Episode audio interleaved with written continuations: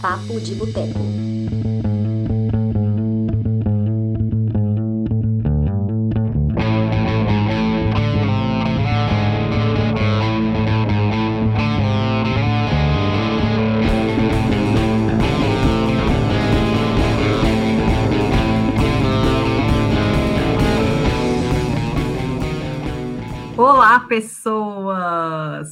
Começando agora mais uma edição do Papo de Boteco, nosso lindo podcast semanal sobre o cinema e muitas outras coisas mais que estão em, em, em alta na imprensa, ou na indústria do cinema, ou na indústria da música, qualquer, quaisquer assuntos que estejam em alta e relacionem com cultura, estamos aqui conversando sobre eles. Hoje, ah, eu sempre esqueço de me apresentar, né? Que pobreza. Eu sou Dani Pacheco, e eu estou aqui para apresentar, junto com a Karen Lopes. Oi, Karen.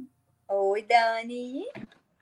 Não sei se você sabe, mas a Karen é geminiana igual eu, então vocês podem esperar um, um, um, episódio com muita conversa, muita falação, porque é a natureza geminiana. Então, boa sorte.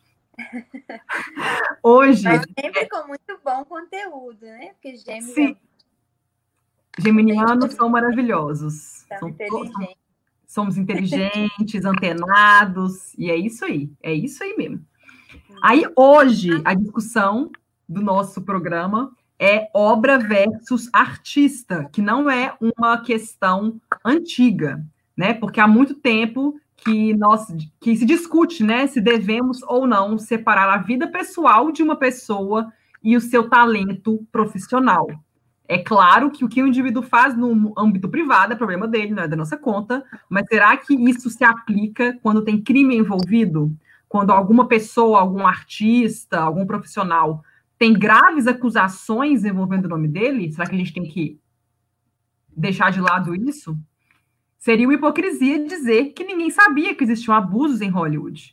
Claro que sempre é, teve isso é, numa indústria bilionária e machista como a de Hollywood, cheia de homens poderosos, né? Antigos casos envolvem Roman Polanski, Woody Allen, Brian Singer e Bill Cosby, né? Que é um clássico também. Porém, foi só com sucesso global do movimento Me Too, que começou no fim, e começou não, né? Já havia começado nos anos 2000, mas foi só no fim de 2017 que o movimento realmente explodiu e foi assunto no mundo todo e até hoje é. Por quê? Porque inúmeras mulheres e homens também, que antes estavam em silêncio, começaram a falar depois que saiu né, a matéria no New York Times falando do Harvey Weinstein. E não foi só no cinema, né? Foi um movimento que é, foi mar, marcou o esporte, a política, igreja, escolas, faculdades. Ele é, é, é um movimento que não engloba só o cinema, mas vários outros setores, né, da sociedade, várias outras áreas. No caso de Hollywood, gente, eu tô falando muito, mas é porque eu tô só contextualizando, tá?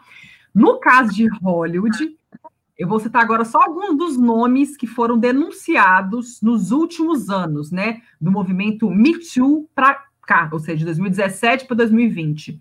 Tivemos nomes como Harvey Weinstein, que foi condenado agora, temos o Kevin Spacey, Louis C.K., Ben Affleck, o Casey Affleck também já foi denunciado, mas foi há mais tempo, foi antes dele ganhar o Oscar. É, o Oscar dele foi em 2010 que ele foi primeiramente denunciado, foi em 2010, não tem mais tempo. Enfim, Ben Affleck, Brett Ratner, James Stolbach, são, né, são dois diretores também que foram é, denunciados. No caso do Kevin Spacey, ele sumiu do mapa.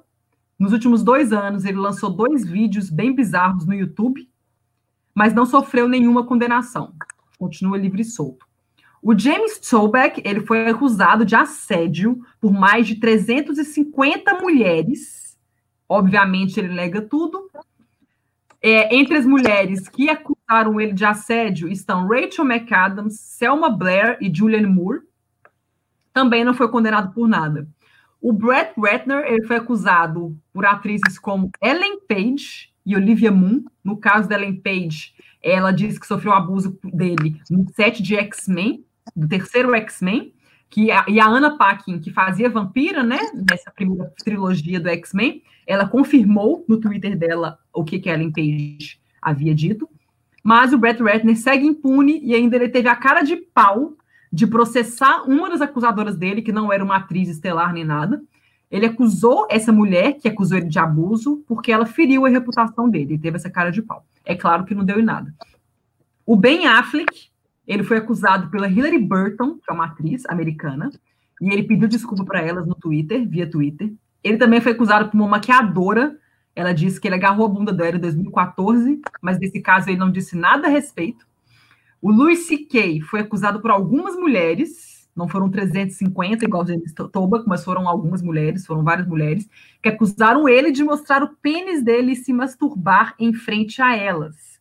Segundo ele, ele perdeu dezenas de milhões por causa disso. Tadinho, né? Não foi condenado por nada, segue livre e solto. O Brian Singer tem acusações que vão desde os anos 90, sempre envolvendo homens menores de idade. Nenhum processo foi finalizado. Todos é ou a pessoa que acusou largou, ou não deu em nada, não conseguiu prova. Então ele segue livre e solto e as pessoas que ele abusou, os homens que ele abusou, estão aí, enfim, se fuderam. O, o, lado positivo do Brand Singer e de outros que eu citei agora é que a carreira deles foi por água abaixo. No ano de 2020, né, no ano agora que estamos, 2020, começamos ele já mal. Por quê? O que, que aconteceu? Lá na França, o Polanski é uma pessoa muito querida, né? Já ganhou o César d'Honneur, já ganhou vários Césars. Isso tudo depois, enfim dos casos polêmicos que envolvem ele. Só que agora, o Polanski. Ah, tá. Para quem não sabe, o caso mais conhecido do Polanski é dos anos 70, do final dos anos 70, quando ele foi. É, ele foi primeiramente, ele foi acusado de estuprar uma menina de 13 anos. O que aconteceu? Ele foi preso, ficou, ficou uns 40 dias preso, aguardando ser julgado, ser, é, ter o julgamento dele para ver se ele ia ser condenado ou não. Inicialmente, ele havia dito que ele era culpado, na esperança de que ele iria meio que né, sair impune, porque ele admitiu e pronto, né? Ele era o Roman Polanski, né? Queridinho, talentoso, blá blá blá. Só que ele descobriu que ele ia ser condenado pelo crime que ele, que ele cometeu e fugiu dos Estados Unidos. Resultado: ele é foragido da, ele é um foragido da polícia nos Estados Unidos, ele não pode nem pisar lá, se ele pisar lá, ele é preso. E desde então, ele vive fora dos Estados Unidos, faz todos, continua fazendo filmes, feliz, feliz da vida, continua sendo premiado por tudo que ele faz, ganhou Oscar em 2005 por O Pianista, todo mundo bateu palma para ele, ficou de pé mesmo ele não estando lá. Enfim, continua vivendo bem, feliz da vida. Só que o que aconteceu esse ano? Ele gravou um filme recentemente chamado Jacuzzi. É um filme que foi muito elogiado na França, principalmente, e ele foi destaque entre os indicados ao César, que é o Oscar francês. É um filme que teve 12 indicações ao César deste ano. Aí o que, que aconteceu? Semanas antes do evento, já em fevereiro desse ano, mês passado, a cúpula de diretores inteira da Academia Francesa pediu demissão. E as indicações do filme do Polanski foram alvo de duras críticas na França, sobretudo de mulheres. E as críticas foram tão grandes que o Polanski, assim como toda a equipe do filme dele, não foi, não compareceu ao César com medo de né, apanhar das mulheres que estavam protestando contra o Polanski. Ninguém foi. Aí o que aconteceu? Resumo da, da ópera aqui. O Jacuz venceu três Cesars, incluindo roteiro adaptado e direção, ou seja, Polanski ganhou dois prêmios, porque ele também escreveu o roteiro, e ganhou o prêmio de direção. O que, que aconteceu? O César, quando ele chamou é, o, a categoria de direção, ele chamou duas mulheres super renomadas do cinema francês para apresentar o prêmio. Ou seja, ele fez essas duas mulheres renomadas, mulheres, apresentarem o prêmio e, e dar o prêmio para o Polanski. Olha que bonito. E, ou seja, foi meio que uma provocação, parece que uma provocação, né? Aí o que aconteceu? Ele venceu o PM, ele não estava presente, obviamente, e em função dessa vitória, a Adele Enel, que é a protagonista de Retrato de uma Jovem Chamas, que foi um filme também muito indicado ao César desse ano, foi um dos filmes mais aclamados do ano passado, ela simplesmente saiu da cerimônia, foi embora. Era o penúltimo prêmio, ou seja, só tinha mais o prêmio de melhor filme. Ela saiu da cerimônia e toda a equipe do filme seguiu ela, as mulheres do filme, da equipe do filme, pelo menos, né? Seriam se amar, incluindo. E quando ela saiu da sala, ela foi gritando pelos corredores: Viva a pedofilia! A Florence Foresti, que, era, que foi a mestre de cerimônias da cerimônia, ela não voltou ao palco para encerrar a premiação. Ela foi super elogiada, eu assisti à premiação, ela foi incrível. E ela, depois que teve a premiação de melhor direção, ela não voltou mais ao palco, ela teria que voltar para fechar a cerimônia, né? Igual tem todos os anos, todas as cerimônias, a pessoa que apresenta vai lá e fecha tudo. Tchau, gente, obrigada, beijos. A Florence Forrecida voltou ao palco. Então, ah, depois desse breve resumo aí, contextualização do que aconteceu nesses últimos mil anos aí, especialmente os últimos dois anos, vamos começar com uma pergunta, que é a pergunta que, que, que é o título do programa né, de hoje. Karen, devemos separar obra de artista? Bom, boa noite, né, para todo mundo que eu não cumprimentei. Olha, Dani, eu ia odiar se essa pergunta tivesse uma resposta universal, né? Se essa pergunta tivesse uma fosse uma pergunta de sim ou não, a resposta, a gente não estaria aqui hoje.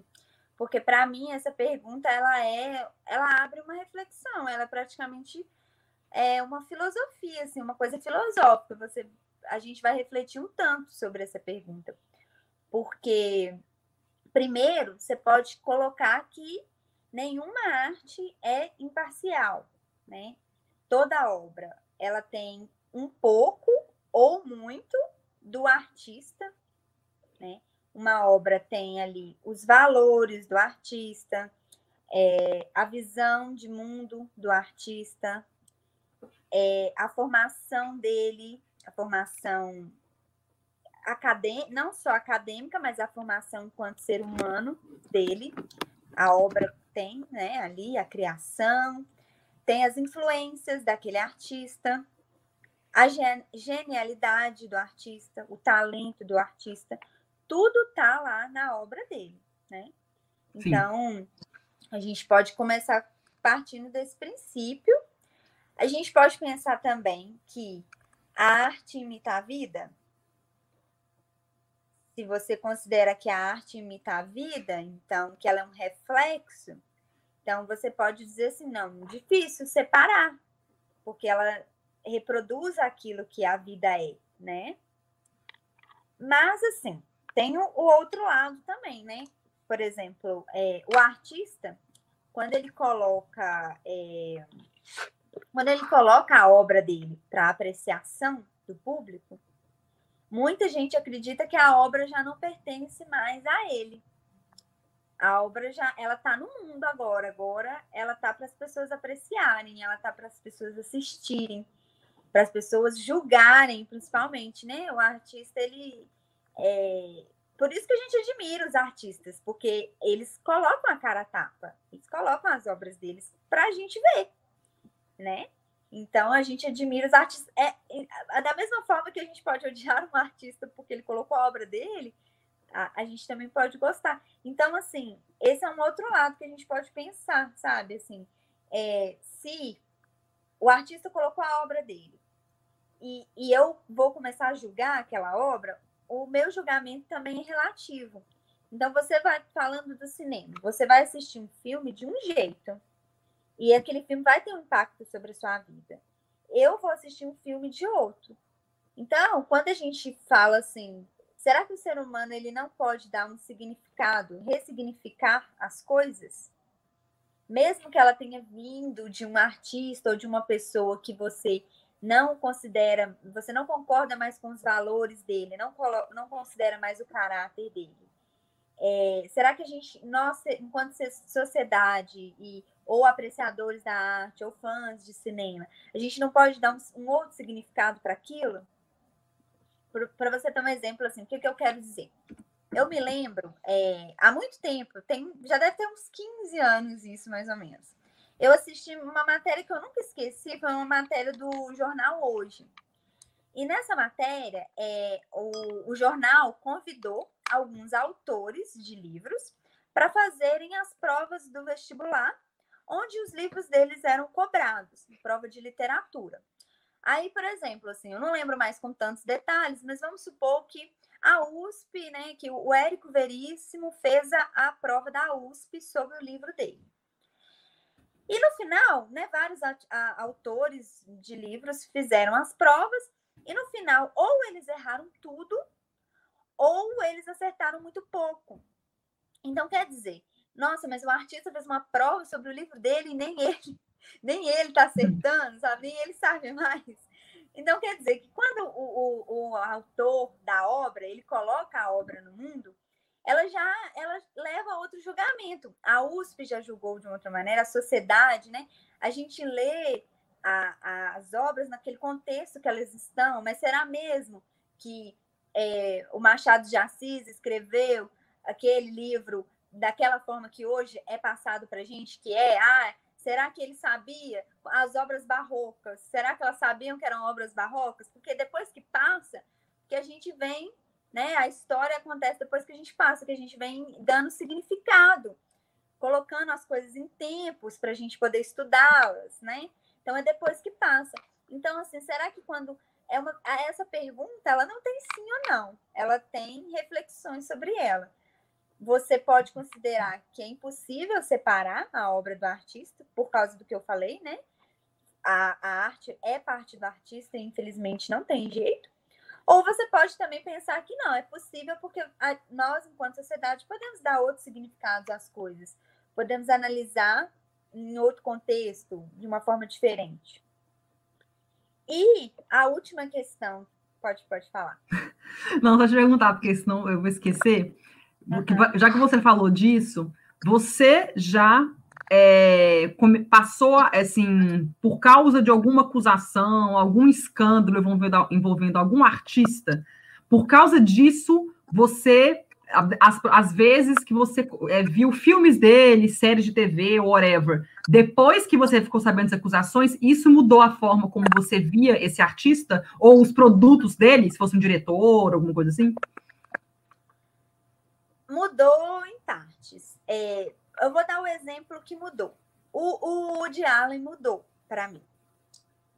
Porque eu comecei a observar foi até uma chamada que até uma a Aline aqui do cinema de boteco também, quando a gente discutiu sobre o Woody Allen, ela ela fez essa lembrança e eu comecei a reparar isso, porque eu tenho alguns problemas, embora eles tenha sido durante muito tempo um dos meus diretores favoritos, então foi para mim uma decepção. Tem até essa, era essa última questão que eu entrar, né? A gente tem esse mito do artista, às vezes a gente coloca o artista muito acima de nós, né? Deus, o artista e você. Mas ele é um ser humano normal, né? Então, assim, a gente, eu colocava ele assim como um dos maiores diretores e adora, adora as obras dele e tudo. Mas eu comecei a reparar que eu tive, comecei a ter problemas morais com ele, né? Pelo fato dele ter casado com a filha adotiva. Eu achei, eu comecei a achar isso muito esquisito. E eu comecei a reparar que algumas obras dele tinham muitas histórias de homens muito mais velhos hum. relacionando com mulheres é, mais novas. E eu não tinha reparado isso até os escândalos envolvendo ele. Então, com o Woody mudou. Deixei de assistir os filmes dele? Não deixei.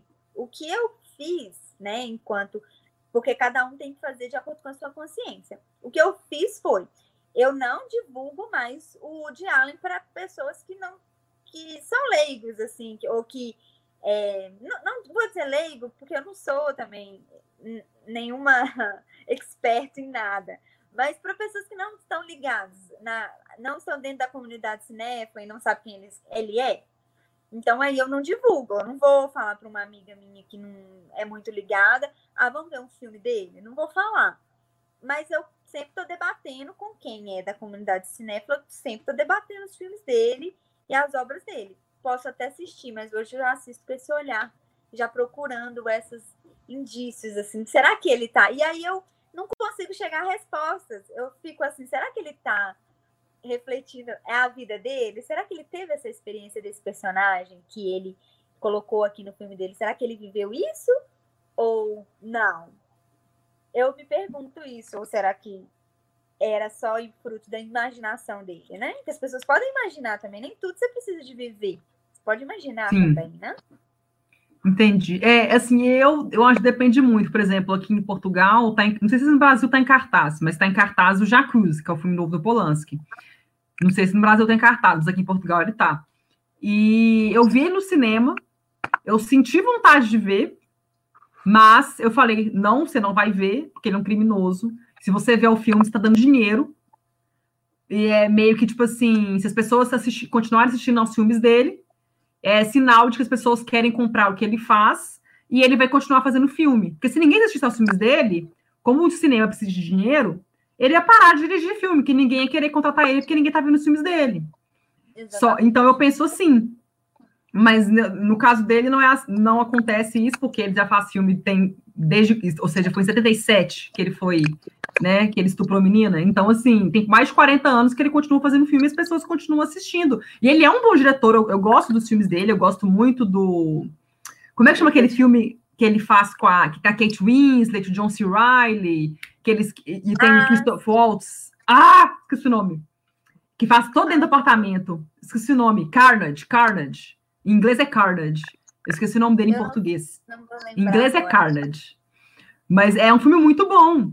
Só que, tipo assim. Só que quando eu vi o filme, eu nem sabia desse caso dele com essa menina menor de idade. Eu não sabia dos casos dele, eu não sabia. Agora que eu sei, eu me recuso. Eu fico assim, eu não, não vejo o filme dele. O Woody Allen eu não vejo, mas o Woody Allen também. Tem, todo mundo tá boicotando ele. Então, tipo assim, o último filme dele, A Rainy Day em New York, ele estava em cartaz aqui em Lisboa. Eu nem cogitei ver. Então, assim. É, não. Pois é. Então, assim, eu não. Dependendo do, do, da acusação, tipo assim, eu, eu não assisto, porque é uma coisa tipo assim, ah, Leonardo DiCaprio fica pegando só as meninas novinhas e tal, mas sabe, é a vida pessoal dele, ele pega em que ele quiser, se ele quiser casar com uma mulher 50 anos mais nova, quando ele tiver com 80 anos, o problema é dele, não diz respeito. Agora, outra coisa é ele cometer crime. Então, eu acho que você assistindo aos filmes dele, se ele fosse, né, um, um cara que todo mundo soubesse que ele era criminoso, abusava de mulher, estuprava mulher, eu não assistiria, tipo assim, nunca, assim. Eu não conseguiria, que eu senti um peso, eu senti um peso na consciência, tipo assim, eu tô desrespeitando as mulheres que esse cara prejudicou, sabe, ou os homens, né, vai saber. Então, eu não... Não, ah, pode, pode falar. falar. Não, pode falar, vai caber já. Então você não assiste de maneira alguma. Da É, o Brian Singer, eu admito que eu assisti. Eu, não, eu assisti, mas o último filme dele que eu assisti foi o X-Men Apocalipse. Uhum. Que, e naquela época eu já tinha tido acusação. Só que a, as acusações dele pioraram mais, assim, mais, ficaram mais graves, tanto que ele não trabalhou mais desde então. Que foi, foi com o movimento Me Too no fim de 2017. Então foi um ano depois do X-Men Apocalipse. Mas antes disso, ele já tinha sido, nos anos 90, ele já havia sido acusado de abusar de meninos menores de idade. Na época de X-Men, Dias de Futuro Esquecido, em 2014, ele não participou nem da divulgação do filme, porque o escândalo, mais um escândalo relacionando homem menor de idade ao nome dele, havia, é, saiu perto do lançamento do filme, em 2014, então ele nem divulgou o, o filme com, com o elenco de Dias de Futuro Esquecido. E, só que dois anos depois o povo esqueceu, né? Porque as pessoas esquecem, né? Finge que nada aconteceu. Então, dois anos depois, todo mundo estava lá divulgando X-Men Apocalipse, feliz, abraçando ele e elogiando ele, enfim. E depois deu ruim e tal. Então, hoje eu jamais veria um filme do Brian Singer. Uh, então, assim, acho que depende. É, é foda. É, é assim, porque eu acho que o certo é você não ver para você não dar público para o cara para ele continuar fazendo filmes, porque é dinheiro que move a indústria. Então, se o cara faz filme que não dá dinheiro, eventualmente as pessoas vão parar de dar oportunidade para ele dirigir filme. Então, eu acho que agora eu estou no momento da minha vida que eu penso mais isso. Não sei. Você iria, tipo assim, se o Woody Allen lançasse mais um filme ano que vem, você iria ver no cinema? No cinema, não. Ah, tá. Você veria depois, só depois. Tá. Depois, tá. Ah, tá. De, forma, de uma forma que eu saberia que eu não estaria dando dinheiro para ele, sabe? Ia entrar ah, no site Jack Sparrow, e se eu encontrasse ele lá, aí eu ah, Entendi. Então você também não daria é. dinheiro. Você não pagaria o ingresso do cinema para ver um... um filme dele, não. Talvez, assim, talvez se eu ganhasse o ingresso, talvez eu veria, não, não sei, pode ser no dia, assim. Porque no cinema tem, tem uma questão também que eu acho que a gente pode levantar aqui, que é a coletividade da obra, né? Por mais gênio, né? O Allen pode ser um gênio, pode ser ele, ele, o Tarantino, são, é, como é que a gente fala, escritor, diretor, né? Ele escreve o roteiro e dirige, nossa, é, para mim, assim, isso para mim é, é, um talento que eu reconheço num diretor. Eu adoro o diretor que escreve o próprio roteiro. Enfim, eu admiro isso. Mas por mais genial que seja, ele não faz um filme sozinho, né, Dani? Então, assim, ah. o, o, cinema, eu acho, é, acho que o problema do cinema é que a gente é, se acostuma muito a olhar para os atores e para os diretores. Principalmente quando você está começando a ver filme, assim, no, você, ou então só acompanha a premiação, você vai muito atrás disso, assim, atuação e direção, atuação e direção. E, e, e, é pouco valorizado as outras, as outras é, a estrutura toda do cinema. Tanto, tanto valorizar quanto também é, entender quem está por trás da produção de um filme. Né? Porque sem os produtores do filme, o filme não acontece. Então, quem, tá, quem é a distribuidora daquele filme? Né? Igual a questão do, do Harvey Weinstein, né? É a distribu ele distribuiu filmes, assim, muitos filmes. A distribuidora dele era a Miramax, né? Miramax. É, é não, é, é, é, assim, eles, tinham, eles fundaram a Miramax, eles têm a Dimension Filmes também, que geralmente lança filmes de terror, tipo Pânico e tal. E eles têm a Weinstein Company, que foi fundada no, no fim dos anos 90, se eu não me engano. Mas, por exemplo, filmes como Shakespeare Apaixonado, A Vida é Bela, Cidade de Deus, foram todos filmes distribuídos pela Miramax, Miramax. Matrix. Por então, por é, por então a gente tem que aprender a olhar a coletividade do, do cinema, a gente tem que aprender a, a olhar mais para isso, até para a gente entender. Porque, assim, qual, qual que é o interesse né, da produção daquele filme? O que que, que que tá por trás? Quem são as pessoas que estão por trás? Porque elas também fazem o filme, sabe? Então, assim, a, tanto para valorizar e quanto para boicotar, sabe? Para os dois lados, você tem que, por exemplo, pra, na questão, por exemplo, que teve do Oscar aí, é, desse Oscar recente, que muita gente falava assim, ah, mas eu não acho justo o Sam Mendes ganhar como melhor diretor de um filme em que a fotografia e os aspectos técnicos são mais relevantes. Então, por que, que as pessoas que, né, o diretor de fotografia, a, as pessoas que estão nos aspectos técnicos, as pessoas que estão cuidando dessa parte, os profissionais que trabalham nessa área, vão ser não vão ser tão reconhecidos e ele vai ganhar melhor diretor, sendo que a direção não é tão. Teve muito essa discussão, sabe? De do uhum. que, que é uma boa direção. E da mesma forma, a gente tem que entrar nisso também. Quando a gente pensar num filme, nos produtores daquele filme, na, é na, no histórico da distribuidora, sabe? A gente vê muito filme, ator é, e direção, assim. Eu acho que a gente foca muito em atuação e direção, porque Hollywood criou as estrelas, principalmente falando de Hollywood, criou as estrelas, criou esse mito ali das estrelas. Então a gente não percebe, até mesmo para Beleza. O Allen fez um filme. Ele roteirizou e dirigiu. Mas e as pessoas que trabalharam ali? Elas também vão sofrer com esse boicote, né? Mas eu tenho uma pergunta para você.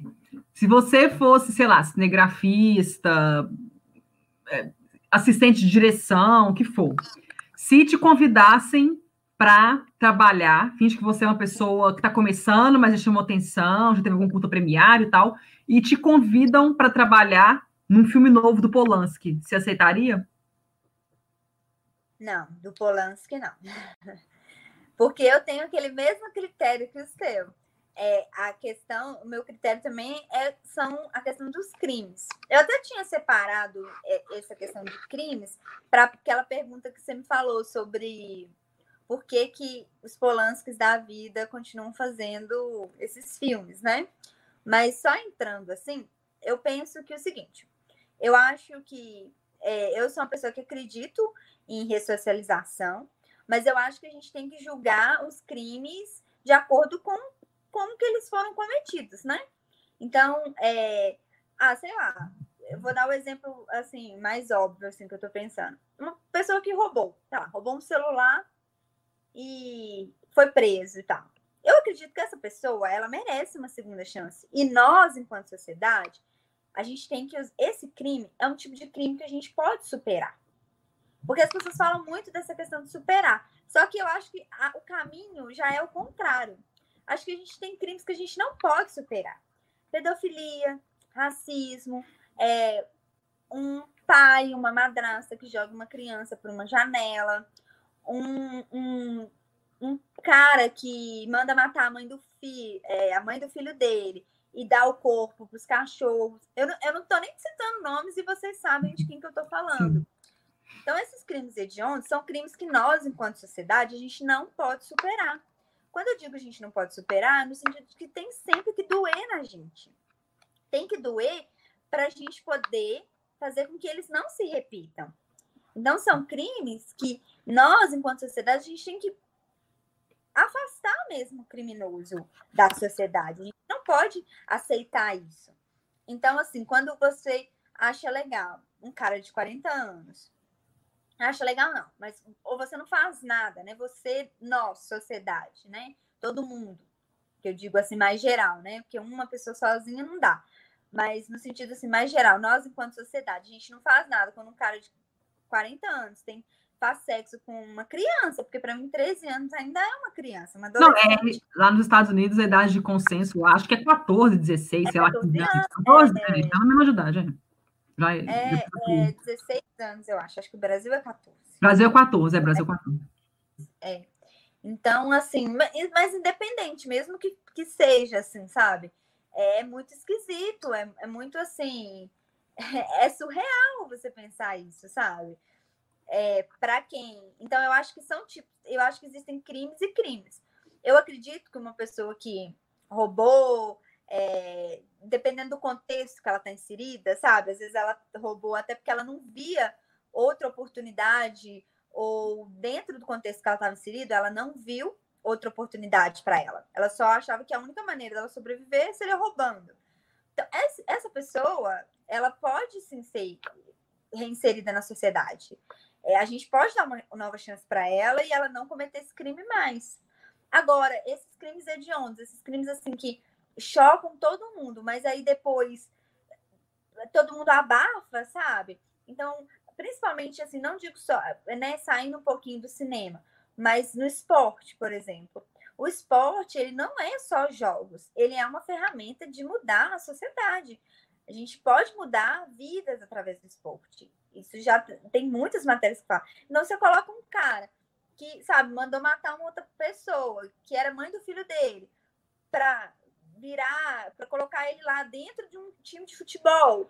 Então, isso sim é muito perigoso. Isso, que, que tipo de exemplo, que tipo de valores que nós, enquanto sociedade, a gente tem? A gente vai é passar pano, é mais que passar pano, sabe? É tipo assim, é uma per... para mim, é uma perda de valores total da sociedade. A gente não está definindo o que, que é legal para a gente, que que... como que a gente vai evoluir a partir daí, entendeu? Se a gente não, a gente, se esses crimes não dói na gente mais, tem que doer sempre. Pedofilia é um crime que tem que doer sempre na gente. Sempre, sempre, sempre. Enquanto sociedade. Então, é, quando dói, a gente trata. Pra gente conseguir tratar, sabe? Mas você, por exemplo, se o Polanski tivesse ficado nos Estados Unidos, ele tivesse né, aceitado a condenação dele, tivesse ficado preso, não sei quanto tempo que ele seria condenado, não sei como é que funciona lá, quanto, que, quanto tempo que você paga por crime de pedofilia, estupro, né? Uh, mas se ele tivesse cumprido a pena dele na cadeia, a gente sabe que isso é uma situação completamente hipotética, ele nunca teria feito isso, mas se ele tivesse cumprido, se isso tivesse acontecido, ele tivesse cumprido a pena, saiu da cadeia depois de ter cumprido a pena dele e tivesse voltado a fazer filme, você continuaria, continuaria boicotando ele? Acredito que sim. Sabe por quê? É aquela questão do, do mito, sabe? A gente tem que. A gente coloca muitos artistas. Eu acho que assim, deve doer muito Pra, porque para mim foi uma decepção muito grande a questão do Woody Allen, porque eu gostava muito dele. Então foi uma decepção enorme. E, e para um fã do Polanski, é, deve ser muito ruim, né? Pensar assim, nossa, é, eu não vou ver mais o bebê de Rosemary, eu vou boicotar ele. Deve ser muito ruim, deve ser muito ruim. Ele, para o fã, para quem gosta da obra dele, do trabalho dele, tá perdendo muito. Como eu não sou tão fã, é mais fácil eu falar, ah, vou. Mas me colocando assim no uhum. lugar de fã, é mais fácil para mim. Ah, eu não sou fã, por exemplo. Tem várias pessoas que eu boicoto, até por não saber da existência delas. Depois eu fico sabendo que ele fez uma barbeiragem dessa, eu falar, ah, já nem ouvi, já nem vou ouvir mesmo. Né? Principalmente na música, assim. Mas, assim, para um fã, deve ser muito ruim. Só que eu acho que a gente tem que pensar assim: o que, que é pior? É pior você nunca mais. Você, imagina se ele não tivesse feito. O que, que seria. Qual que seria a perda maior? A perda maior seria não poder ver Shai Natal, o bebê de Rosemary? Ou a perda maior para nós, enquanto sociedade, é que as nossas crianças estejam protegidas, por exemplo? O que, que a gente perde mais? Não que a arte não seja importante, não estou falando que a. Não estou colocando a arte, né? Ah, na arte é, é abaixo das outras coisas. Não, mas eu penso assim, a gente tem que pensar o que, que a gente vai perder, onde a gente vai perder menos. E outra também, o Polanski, ele é o único gênio do mundo? Ele é o único... E quantas mulheres, quantas diretoras aí ficaram para trás, não receberam nenhum incentivo? Tem gente aí que a gente que poderiam ter dirigido filmes até melhores que ele, porque ele não é o único gênio do mundo, né? Ele não é o único artista do mundo. E ainda assim, e nem receberam incentivo. Pode falar, gente.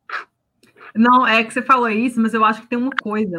É igual, por exemplo, se tipo no futebol, por exemplo, se algum jogador, e já aconteceu, jogadores serem acusados de estupro. O Robinho, no caso, ele até foi condenado por estupro na Itália.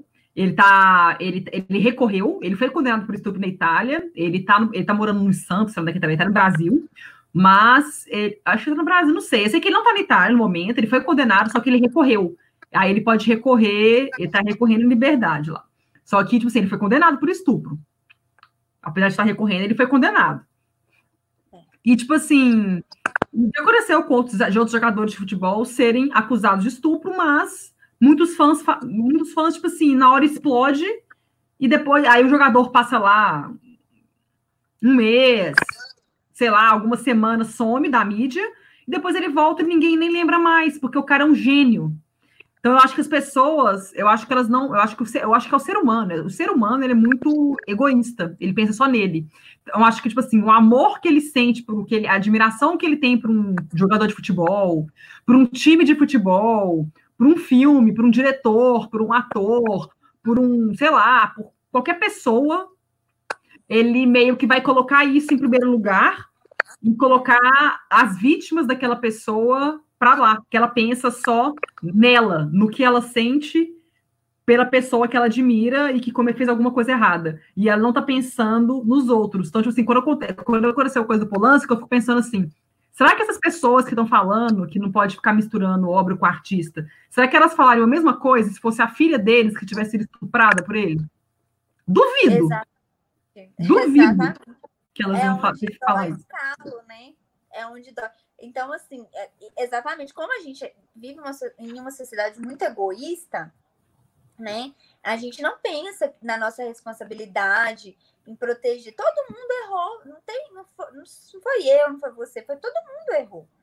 E não só o Polanski, outros casos, casos que a gente nunca nem vai saber, né? Casos aí no seu bairro, e assim, to, tá todo mundo errando, porque ninguém está fazendo nada para proteger as nossas crianças, por exemplo, falando de pedofilia. Ou ninguém está fazendo nada para.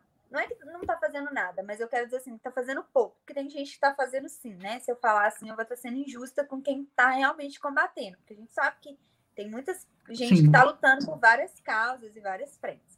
Mas assim, as, as instituições de maior poder dentro da sociedade, digamos assim, o Estado, a polícia, as instituições mais poderosas dentro da sociedade, às vezes não estão fazendo muito, ou fazendo pouco. Então, assim, a gente tem que pensar isso. É isso que eu penso, assim, eu tento pensar, o que, que eu vou perder? O que, que vai ser mais enquanto assim para o meu futuro ou é, para o futuro que eu quero deixar assim para as minhas gerações uma obra assim deixar de um filme sendo que vão existir outros sabe a gente também tem que pensar assim gente quantos gênios aí é, um dinheiro que, que foi para um filme do Polanski poderia ter sido para uma outra mulher ou para um outro homem tão genial quanto ou até mais, né? Porque isso, essa coisa também é muito relativa.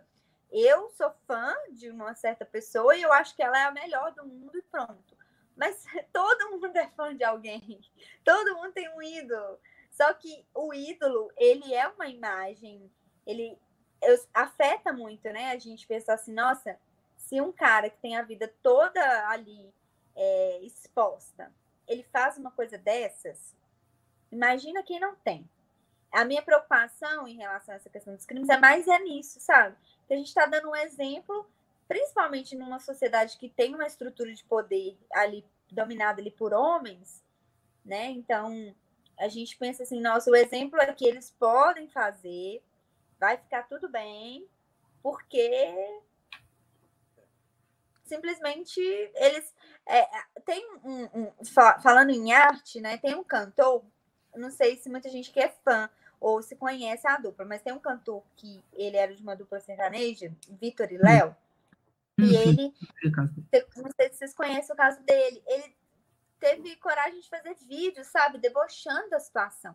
Ele foi simplesmente acusado de chutar a mulher grávida, sabe? Se isso não te não te faz boicotar uma pessoa, eu não sei o que, que, que, te faz. E aí, o pior é que ele teve uma condenação assim ridícula, acho que de 18 dias. Então, assim, o exemplo que as instituições fortes dão impacta no individual. Porque aí você fala assim, ah, se a polícia, o Estado, não está fazendo nada, vou, eu vou comprar o CD dele mesmo, Ninguém tá nem ligando mais. Ah, vou, eu quero ele no meu time, ele vai fazer gol pro meu time, eu vou querer mesmo. Ou então, não, eu amo o jeito que esse diretor dirige. Mas isso, assim, por mais que a arte seja muito importante dentro da sociedade, ela não pode também ser maior do que outras coisas que também são importantes, né? É, pois é, isso que você falou, eu acho que é muito válido, porque, tipo assim, é a discussão, né? Que, tipo assim, que ser homem é muito fácil. Porque a gente tem que pensar que a, a partir do momento que as pessoas passam pano para essas pessoas que são criminosas, ou assim, as pessoas criminosas, é, tipo assim, recebem punições ridículas, ficam lá. Se fosse uma pessoa, assim, esse, esse Vitor, por exemplo, se ele fosse um cara negro, pobre, ou uma pessoa totalmente relevante, ele teria sido, a punição dele teria sido muito pior. Ele não teria ficado só esses dias de destino, alguma coisa assim do tipo, sabe? Se for porque ele é rico, ele é um homem poderoso, rico, famoso, né? Por isso que ele saiu dessa. O Robinho também. Se o Robinho fosse, ele é negro, mas se ele fosse pobre, ele tava na cadeia apanhando, comprado, sei lá o que for. Então, assim, mas eu acho que é, é, realmente é o que você falou, fica essa questão do exemplo. Que exemplo que você dá, né? Um cara que é homem, que ele, ele tá vendo isso tudo acontecer, aí um dia ele fica famoso e rico, ele vai ver e vai falar assim: ah, vou, acho que eu posso abusar dessa mulher aqui, estuprar essa mulher aqui, primeiro porque ela não vai falar nada, e se ela falar, ninguém vai acreditar nela. Eu já pensei muito nisso. Tipo assim, se eu fosse estuprada, gra... isso não vai acontecer, nossa senhora. Mas se isso acontecesse, eu já pensei, se eu fosse estuprada por um cara famoso, eu nunca ia falar para ninguém. Porque eu sei que todo mundo ia me atacar, falar que a culpa foi minha, que eu tava usando uma roupa curta demais, ou porque eu provoquei ele, sei lá ia falar que eu estava interessada no dinheiro dele, porque é isso que falam sempre da mulher, ninguém acredita na mulher. E, e, e como é que acontece? É, igual, igual eu falei na introdução aqui do, do, programa de hoje. Esses caras todos que foram denunciados no Me Too, quase nenhum foi condenado. Por quê? Com que prova?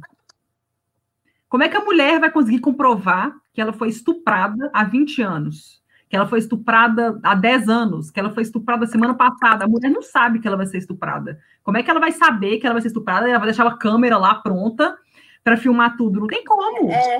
Ela não vai conseguir provar nunca que ela foi estuprada.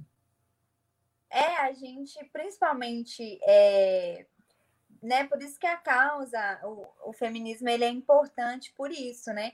para dar voz, né? Porque a sempre, a sempre a vítima é muito, deve ser muito ruim, deve ser a pior experiência da sua vida, você saber, né? Você ter a ciência que você é vítima de uma coisa e ninguém acreditar em você. Deve ser a coisa mais horrível do mundo. Você não ter crédito nenhum, assim, ninguém acreditar em você. É, porque a gente, é engraçado, a gente pensa assim, eu vi um caso uma vez de um motorista de Uber que tinha sediado as meninas. É assim, não desmerecendo a profissão, né? Mas motoristas de Uber não são famosos, né? Então, assim, se o motorista de Uber, e ele teve a audácia de dizer isso, que a garota provocou ele porque ela estava com uma roupa Então, assim, se ele, que é um motorista de Uber, não estou dizendo que ele não é ninguém, que o motorista de Uber não é ninguém, não é isso. Mas, assim, que é um cidadão comum, é só um trabalhador, assim, comum. Ele já se acha no direito de descredibilizar uma, a vítima, ele está errado e ele está assim, se defendendo com o pior argumento possível, que é culpar a vítima. Imagina. Um cara que realmente é poderoso, né? Poderoso. É, ele pode até plantar, ele, sei lá. É, não, e esse cara do Uber falou isso justamente por isso. E assim, o cara do Uber falou isso justamente porque ele sabe que a sociedade, muitas pessoas, a maioria das pessoas da sociedade pensam igual ele. Por isso que ele fala isso, ele se sente legitimado. Então, é, se lembra um diretor famoso, um político famoso, um cantor, que são as pessoas que refletem, né? Por isso que, por isso que a gente volta naquela questão. É, eles são artistas, não são? E eles estão na mídia. Então, eles refletem a vida. Então, como que você separa? Tá vendo? Será que. Como que você separa o artista da obra se o artista está refletindo o que nós, como sociedade, somos? Difícil. Eu vou e volto, tá vendo? Que é uma questão praticamente filosófica se quem está na mídia é que mostra, porque quem que está na mídia é que mostra que a gente. Você quer conhecer o Brasil? Você não vai nos artistas brasileiros? Você, você vai procurar por artistas brasileiros, você vai procurar pelo presidente, você vai procurar pelo presidente do país. Quem são os artistas? Se você digitar Brasil no Wikipedia, vão sair essas pessoas. Então, e aí, você separa? essas pessoas que representam nós como sociedade, que estão na mídia, elas, são, elas são um reflexo da gente ou não? Elas não são? tá vendo que essa é, pergunta é, sim, é. é isso ou não? Sim, esse é um papo. Mas, também, não, mas sociedade também não pode pagar por um erro individual. Nem todo mundo na sociedade tem os valores. É, mas e aí? Mas, mas o que está mostrando, os artistas estão fazendo essas coisas e eles estão em evidência, eles estão ganhando dinheiro, eles continuam aí. Então, eu, quando eu tiver um pouco de poder, principalmente se é homem, quando eu tiver um pouco mais de poder, eu já vou abusar. E nem falo só de violência de estupro, desse tipo de assédio. Pode ser violência psicológica, pode ser Sim. qualquer tipo de violência. Eu vou me achar no direito de cometer, porque se a pessoa da mídia está me ensinando isso, sabe? É, eu até essa questão que você falou mais cedo, que você falou da questão que o diretor não faz o filme sozinho, eu até vi muitas pessoas na questão do Polanski, no César, muitas pessoas que foram contra a premiação do Polanski, falando, olha, que tivessem dado prêmio de figurino, de fotografia, que são pessoas que não têm nada a ver com ele, que não são criminosas, que ok, reconheça essas pessoas, mas você reconhecer o cara que é um criminoso, então, tipo assim, Sim. tinha, por exemplo, o Jean Dujardin, ele até postou, porque o do Jean Dujardin, ele é o protagonista do filme, que até foi indicado também ao César de melhor ator, acabou perdendo. E ele postou no Instagram dele uma foto do, acho que do set de filmagens do filme, do Jacuzzi, e ele postou lá, tipo assim, olha, espero que eu não tenha feito mal é, para ninguém e tal, mas é um filme do qual eu me orgulho, que eu aprendi muito e tal, e ele recebeu um tanto de mensagem de apoio. De apoio. Pessoa apoiando ele, realmente, o João entrada, assim, ele, ele realmente, ele, todo sabe que ele é uma pessoa boa, ele não, é ele não é um estuprador, nem nada, sabe? Ele é um bom ator, excelente ator, mas tinha algumas pessoas que estavam criticando ele por, pelo fato dele ter aceito fazer um filme com Polanski. É, a, a Kate Winslet, ela disse isso. Ela disse quando ela trabalhou nesse filme que você tinha Carnage, Ela disse que quando alguém como Roman Polanski te. Um, não falou alguém, mas um diretor do calibre dele, então ela tá dizendo assim, da obra dele, né? Do que ele fez. Ela não falou ele como pessoa, mas como um diretor como ele te chama para trabalhar, você não diz não. Você ouviu o Papo de Boteco. Porque ela conhecia do, do, potencial como diretora. Ela queria ser. Se ela trabalhar Então, essas declarações. Não, eu, eu acho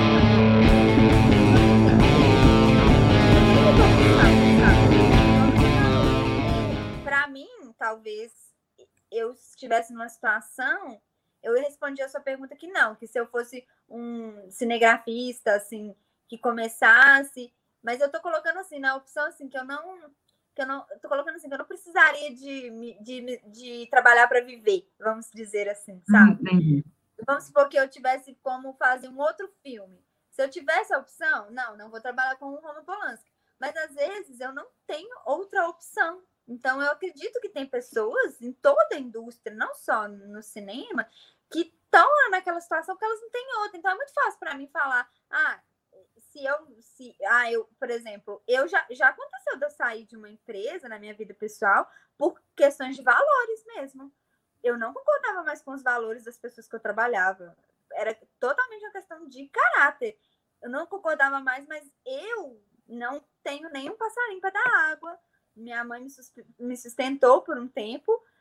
É, foi fácil para fazer isso. Mas vai que eu tivesse filhos, que eu tivesse todas, eu sustentasse a minha casa sozinha, Será, mesmo eu sabendo que muita gente lá na empresa que eu estava fazia coisas que não iam com meus valores, será que eu ia sair? É, pois é. Eu acho que é uma questão muito difícil. É, é uma é, questão muito difícil, porque assim. Porque assim, é porque assim, é porque ao mesmo tempo que você, tipo assim, você tem, tem que comer, você não pode, você, você tem que pegar esse trabalho, você não pode recusar, ou é tipo igual o caso da Kate Winslet, tipo assim, ah, é o Roman Polanski, sabe? trabalhar como é, volante, uma experiência única. Por ele. É, só que, tipo assim, o problema disso, eu acho que assim, eu entendo, eu entendo. Só que eu acho que o problema é tudo aquilo que você falou, que exemplo que você dá para o seu quando filho você... quando você aceita fazer um filme com um criminoso, ou você aceita, sei lá, sofrer abuso, sei lá, você, você, você, você passa pano para alguma pessoa que é ruim, que faz coisas ruins, é, que exemplo que você dá? Porque você, tipo assim, você pessoalmente pode não concordar com essa pessoa, achar, conseguir separar totalmente obra de artista, mas ao, a partir do momento que você faz a separação, que exemplo que você está dando? Você está passando pano, e quando você passa pano, a sociedade está vendo você passando pano e vai começar a fazer o mesmo também. Ah, esse cara é criminoso, nossa, mas né, olha como é que ele é talentoso. Acho que, é, esse, que, é, esse que é o problema. Tipo assim, eu entendo. Alguma coisa tem que romper esse ciclo, senão a gente nunca vai evoluir. É aquilo que eu falei. Se a gente não romper esse ciclo, nunca, nunca vai mudar. Então, assim, algumas pessoas têm que ser sacrificadas. Por exemplo, deve ter sido muito, muito, muito, muito, muito constrangimento, muita dor, muito para aquelas mulheres que denunciaram o Harvey Weinstein, deve ter sido horrível para elas. Eu não queria estar na pele delas. Mas se elas não tivessem feito isso, ele não teria sido condenado. Sim. E ele foi então, condenado por dois. Ele, e ele foi condenado por causa de dois, assim. Ele foi acusado por sei lá quantas mulheres. Várias mulheres. É, várias. E, tipo assim, e ele tá sendo condenado por dois crimes só. Vários que ele conhece. Porque, né, não tem prova. Não sei como é que elas, essas conseguiram provar. Eu ainda não li a fundo o caso da, desses casos que ele foi pelos quais ele foi, ele foi condenado. Mas o James Toback, por exemplo, ele foi acusado por centenas e centenas de mulheres e ele continuou solto, porque nenhuma conseguiu. Tipo assim, e teve mulheres famosas, a Rachel McAdams, a Julianne Moore, a Selma Blair, denunciando ele, falando que ele abusava, assediava, e não adiantou de nada. A gente pode dizer que a Julianne Moore é uma pessoa poderosa dentro de Hollywood, ela é Sim. é produtora, ela é até considerada uma pessoa assim, e mesmo ela bater diferente com ele, não, não conseguiu, né? É, não adianta. Você vê como que a gente vive numa estrutura assim machista mesmo e dominada assim pela. É, porque tipo assim, se fosse, né? Se, será que fosse, fosse homem abusando de homem? Será que se fosse, né? Se fosse tipo assim, é, né? O, o Leonardo DiCaprio denunciando um assédio, ou um Brad é. Pitt, será que ia ficar por isso mesmo? É igual o caso do Johnny Depp e a ex-esposa dele, né? Aquela confusão dos dois. Nossa, os o dois tanto são... de gente que apareceu para criticá-la também, depois que ela também estava errada. Isso foi absurdo, porque, tipo assim, o caso dos dois, deixa claro que os dois são pessoas problemáticas, que tinham um relacionamento completamente doentio. Os dois eram problemáticos, é. os dois são problemáticos, mas quando ele, quando ele soltou é, a, a, ligação, mostrando que ela também ameaçava ele e tal, o que, que apareceu de fã do Johnny Depp, mulher, falando, sabia é. que ele não era, que ele, ele que era a vítima. E ele não é, é vítima, porra nenhuma. Ninguém sabe de nada, na verdade, porque ninguém, é, ninguém sabe de nada, e, não, e é um caso que não tem não é assim, uma dicotomia, não é tipo, esse está certo, esse está errado. É. No caso deles é um caso muito específico. Mas a gente não pode pegar a exceção da exceção, que é o caso deles, e jogar como exemplo para todo mundo. Porque tem casos em que, realmente, a maioria dos casos é a mulher é a vítima. Ah, pergunta. É verdade, eu ia te, te falar para a gente responder essa pergunta. Ah, sim, não, não, mas pode continuar seu raciocínio, depois a gente responde o Edson. Mas o, a, as estatísticas, né? Qualquer dado que você procura, você vê que acontece muito mais feminicídio. Então, assim, do que não existe. É, o, o, a, não é uma coisa assim que acontece dos dois lados. É toda uma estrutura que coloca já a mulher já em posição inferior e ela já sofre vários crimes por, por, por, por pela gente estar nessa estrutura. Então, assim, é, não, não tem o caso deles, a gente tem que lembrar que é exceção da exceção. Claro que vão ter casos parecidos com deles, mas a grande maioria é as mulheres sendo assediadas, estupradas. Então, esses são os casos hum. que a gente tem que evitar, é. evitar. Teve até um caso também que eu acho que foi uma exceção, que foi antes do, do, do escândalo em 2017, foi em 2016, foi um ano antes, foi em 2016 do filme Nascimento de uma Nação. É um filme dirigido pelo Nate Parker, e é um filme que ele foi exibido em Sundance no início de 2016. É um filme que tem o Armie Hammer no elenco. O Nate Parker também é o protagonista do filme. É um filme que foi muito elogiado, foi premiado. Foi, tipo assim, ele ia ser o filme do Oscar na temporada de 2016, 2017, que foi a temporada de Moonlight, La La Land. Uhum. E durante o ano saiu um escândalo de que o Nate Parker havia estuprado uma. Quando ele era mais novo, ele havia estuprado uma mulher. E ele admitiu, admitiu e tal, e isso estragou. Acabou, matou o filme dele, ninguém assistiu ao filme dele, nada. E o cara sumiu, o cara sumiu do mapa. Só que detalhe, o cara é negro. Eu fico pensando, será que. E ele, era um, e ele não era conhecidão. Será que se fosse uma denúncia contra um, sei lá, um Tarantino. Um Tarantino. Teria uhum. acontecido isso? Não. Não dúvida. É, Já... não, tem. Primeiro que eu acho que a mulher nem teria coragem de denunciar um Tarantino da vida, se, fosse, se ele tivesse feito isso. Exatamente. Uma sociedade que não que é, tolera xenofobia, racismo, é, pedofilia, tolera assim. A gente ia acabar de tolerar tudo, então. Né? Se a gente porque isso é muito. São coisas que já era para a gente ter. Por isso que eu falo que a gente não pode falar assim a gente superou. Não, tem que doer na gente. A gente tem que. Nós, brancos, temos que ser aliados dos negros na, no combate ao racismo. E os homens, eles têm que ser aliados das mulheres no combate ao feminicídio. E a, não só o feminicídio, mas no combate a toda a estrutura de, de machismo, né? Dentro da sociedade, toda essa estrutura que só faz os crimes continuarem, as coisas continuarem, nunca acabar. Então, assim, a gente, é claro que a voz é das mulheres, é, mas todo mundo tem que ajudar a romper com esse ciclo para acabar com isso, né? É, sim. Pode, pode responder a pergunta do.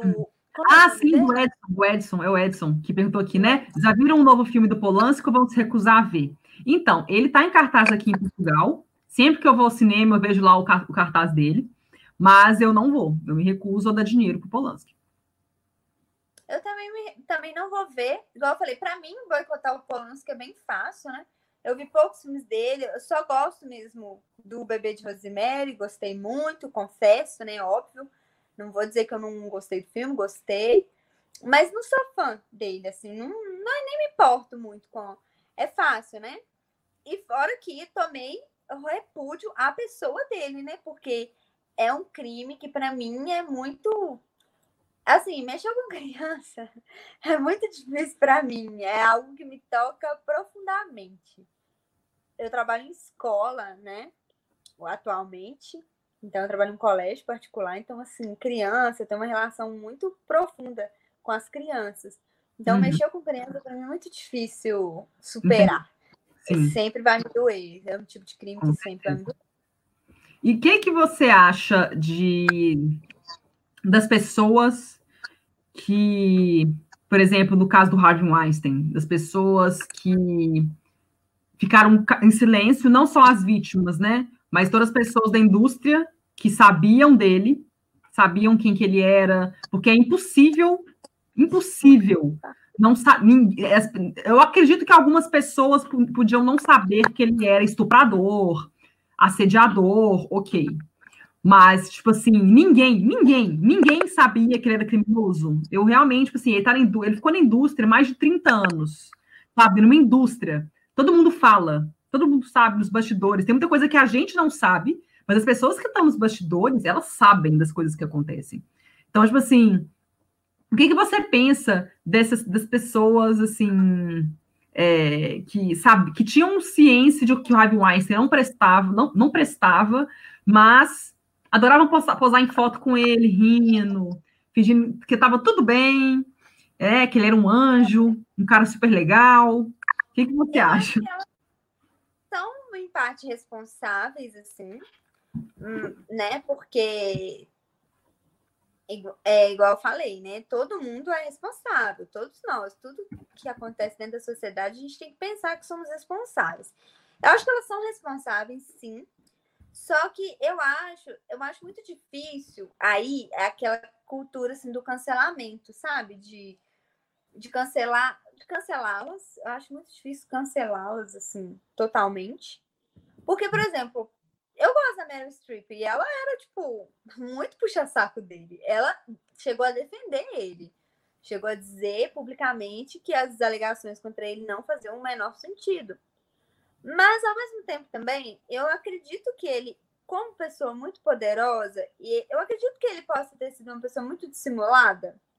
Eu já até comentei com você. Eu acredito que ele era tão, assim, intocável, sabe? Ele estava num, ele, principalmente, ele estava numa posição assim tão poderosa, tipo, eu acho que ele mesmo achava que abaixo de Deus era ele na Terra, sabe? Com certeza. então, acho que ele estava nessa posição assim de tão tanto poder, tão acho tão cego assim, que eu acho que ele conseguia manipular. Eu acredito que ele conseguia manipular as pessoas ao redor dele. Não, não tô dizendo assim que as pessoas eram todas manipuladas e todas não, todas foram enganadas por eles porque todo mundo com certeza viu algum comportamento diferente nele. Mas eu acredito que Hollywood também criou uma dependência, sabe, dele, da distribuidora dele, tão grande, que e que ele, eu acho que eles não queriam perder. Eu acho que é aquilo que você falou do egoísmo da pessoa, sabe? A pessoa ela tá vendo ali a, na bolha dela. Eu acho que Hollywood não, não tinha acordado ainda para um impacto que seria assim essa mudança, sabe? Porque imagina como uma indústria, a maior indústria, né? Assim, se não é a maior em produção, porque eu sei que Bollywood produz mais e tal, mas a maior assim reconhecimento, todo mundo sabe. Todo mundo conhece a indústria de Hollywood, todo mundo conhece o Oscar. Mas assim, eu acho que o Oscar e Hollywood em, em si não tinha noção, sabe, do quanto é, a mudança acontecendo nela, se mudar a estrutura dela, vai refletir melhor na sociedade, sabe? O quanto que ela é mal representada ainda. Então, eu acho que eles não tinham essa noção assim do todo. E as pessoas estavam com muito medo de perder. Imagina você perder a distribuição do dele, né? No caso da é o Einstein Company. Einstein Company, sim você perder, imagina o seu filme perder a distribuição do Einstein Company, o que que não? Então, acho que elas tipo, fizeram a, aquela coisa assim. Ah, enquanto ninguém tá falando, eu também não vou falar. Eu acho falar. que ninguém queria ser o é. primeiro. Ninguém Mas queria é... o pé que eu falo. Ninguém teve a coragem. Foi um egoísmo, assim. A pessoa ficou pensando assim, ah, vou me proteger E foda-se o resto. É, eu acho que todo É o ser humano egoísta, né? Tipo assim, ó, vou ficar em silêncio, fingir que nada tá acontecendo, só que aí a pessoa continua fudendo com outras, né? Porque uma mulher que sofre estupro, que sofre assédio, você destrói a vida dela. Então, assim, é imensurável. Não tem como você mensurar a, o que, que vai acontecer. Tem mulher que comete suicídio por isso. Então, assim, muitas pessoas, mulher, assim, quando a Lady Gaga tocou no Oscar, que era o canção original, por um filme que era sobre estupro, e era o filme da Weinstein Company ainda, eu acho, que era um filme sobre estupro e nas universidades, que ela tocou no Oscar, foi no Oscar um ano, foi um ano antes do escândalo, foi no início de 2016, quase dois anos antes do escândalo, que ela tocou, e a Lady Gaga é uma pessoa que já sofreu estupro, ela já sofreu estupro, e quando ela terminou a apresentação, ela levantou o braço assim, e várias pessoas foram ao palco e levantaram o braço também, mostrando é, corte no, de, no, pulso, pessoas que se cortavam, todas as pessoas que foram vítimas de estupro. E, tipo assim, eu lembro que foi uma, uma performance que, tipo assim, comoveu muita gente, ela foi ovacionada pelo público e tal, porque, assim, você tem que pensar nessas, nessas pessoas, sabe? Tipo assim, a partir do momento que você fica em silêncio, que você passa pano, ah, porque, né, ele, esse cara esse manda em Hollywood e tal, vou ficar calado, não vou falar, não vou me prejudicar, vai que me prejudica, porque ele continua, as pessoas criminosas continuam fazendo maldade com outras pessoas e, né, aí você fica lá, né, o que, que é mais importante?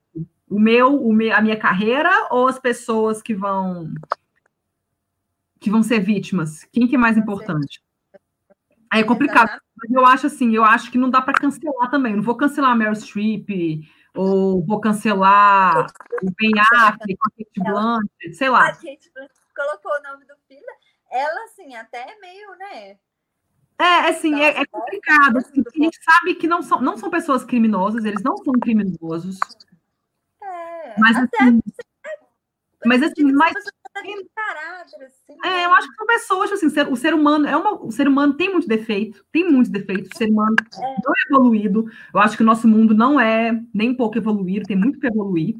Então, eu acho que assim, se o mundo fosse evoluído, essas pessoas, o ambulância que estaria lá, sei lá onde que estaria, estaria preso até hoje, sei lá. Mas assim, não dá para ficar cancelando essa cultura do cancelamento, cancelar todo mundo, porque se for assim, a gente vai cancelar todo mundo. Eu vou me cancelar, vocês vão me cancelar, eu vou te cancelar, porque pelo menos uma vez na vida a gente já passou pano para algum abusado, para algum, algum tipo de. Claro, alguma coisa que a gente não via, tipo assim, na, na empresa que a gente trabalha, a gente via algum chefe maltratando algum colaborador, a gente não falou nada, porque tinha medo de ser mandado embora. A gente normalizava aquilo, né? A gente normaliza as coisas ruins, né? Porque a gente está sempre preocupado com a gente primeiro, com a nossa bolha, com a nossa situação primeiro. Depois vem os outros. Então é normal, é aquilo que eu falei, a gente vê muitos artistas como mitos mesmo. E, e, e, mitos não existem, assim, eles são pessoas reais. Por isso que eu falei, eles não são os únicos gênios do mundo. São grandes atores? São. Mas, assim, ah, é, sei lá, para quem assistiu House of Cards, será que House of Cards ficou pior porque o Kevin, Kevin Spacey, né? Kevin Spacey saiu? E você perdeu o que nisso? Era, é melhor você perder o personagem preferido da sua série, mas pelo menos a fazer um pouquinho de justiça para a vida de pessoas, pessoas que você nem conhece. Eu nunca vou conhecer essas pessoas que ele abusou, que ele mas pelo menos eu tenho assim, posso saber não, pelo menos fizeram um pouco de justiça para elas. Porque amanhã, porque a gente pensa assim, que amanhã pode ser a gente, né? A gente tem que pensar assim também. Amanhã Sim, pode ser, não, gente, esse... pode ser parente da gente. Então. Sim, e esses, esses, esses, e assim, esses casos que foram denunciados, por mais que os, esses homens não tenham sido presos por falta de provas e tudo mais, a carreira deles acabou. Harvey Weinstein foi condenado, ele foi condenado, já se fudeu. O James Tolbach, duvido que ele faça um filme de novo, e se fizer, ninguém vai ver. Esse Nate Parker, por exemplo, do de uma Nação, ele lançou um filme ano passado que ninguém viu, foi massacrado pela crítica. Se fudeu. Kevin Spacey, acabou, já era. Então, assim, o, o, o, Brian Singer, duvido que ele faça um filme tão cedo. Ele tá novo ainda, assim, mas eu, eu não consigo ver. O cara tem, ele tem ele, por mais que ele nunca, não, nunca tenha sido condenado, as acusações sempre tenham sido retiradas por falta de prova, etc. E ele, obviamente, sempre alegou que era, que era inocente. Mas assim, duvido, porque são casos, o dele é de pedofilia, de homem ainda, e ele é casado com uma mulher e tem filhos, sabe? Então, tipo assim, o cara é tipo um Kevin Spacey. Então, assim, tá. eu duvido que também que ele vai voltar. Então, pelo menos, assim, por mais que esses homens, eles vão continuar vivendo de bem com a vida e tal, mas eles, tipo assim, a carreira deles acabou. Acabou. E eu acho que tem pelo que acabar mesmo, até para a gente dar espaço para pessoas decentes, tão talentosas quanto, entendeu? É isso que eu, que eu bato na tecla, sabe? A gente coloca só eles, só eles são talentosos. Não, não Sim, são. A gente tem que dar espaço para outras pessoas talentosas. Então a gente tira uma maçã podre e, e, coloca outra bem melhor. É isso que a gente tem que fazer. E, e principalmente para a gente, né, que, que gosta de cinema, a, a gente ganha muito com isso. A gente acha que vai perder? Não, gente. Representatividade. Você assistir um filme na visão de uma mulher, dirigido por uma mulher, ou dirigido por um asiático, você né, Parasita tá aí para provar. Olha o quanto que a gente ganhou em diversidade, em ver as coisas de um. A gente só tem a ganhar, principalmente se você é fã de cinema, você só tem a ganhar com a diversidade, gente. Com atores diferentes, gente que parece com você, você não quer. Você é uma pessoa, sei lá, que é que tá acima do peso. Você não quer ver você representado sem ser naquele estereótipo da gordinha ou do gordinho engraçado. Você não quer se ver em outros papéis, porque às vezes você nem gosta de comédia e você só vê a pessoa lá, ou você só vê o negro escravo, ou você só vê a mulher se vindo como ponte para outro homem. Você quer ver mais. Então, nós, fãs de, cinema, a gente tem que lutar para que essas pessoas realmente saiam, saiam, percam, sacrifiquem mesmo a carreira delas. O que, que tem? Qual que é a perda maior? A perda maior foi das pessoas que elas que das vítimas. As vítimas que sofreram com isso, as vítimas já perderam. As vítimas já estão traumatizadas, já perderam muito. E nós, enquanto fãs de cinema e pessoas, é, a gente tem que lutar para que dê espaço para outras pessoas decentes virem e substituírem essas aí mesmo, que não, não dá para a gente aceitar, não dá para a gente ficar consumindo, né?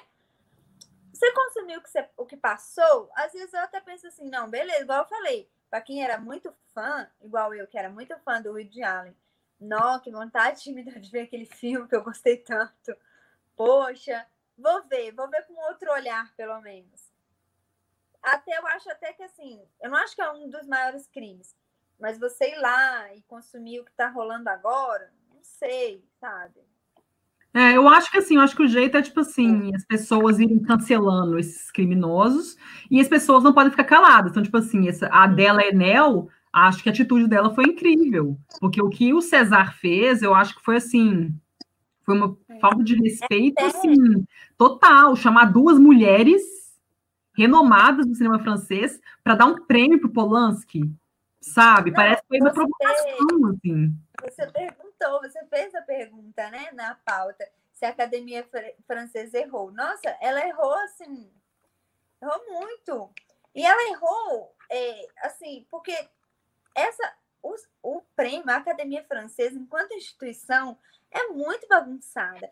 É aquele mau exemplo que eu falei de uma instituição que poderia, assim, poderia colocar o cinema francês em uma evidência muito maior, e é uma instituição toda problemática, sabe, não sei quantas pessoas se demitiram, né? Você leu no início aí. Foi a, a cúpula inteira de, de diretores da Academia Francesa.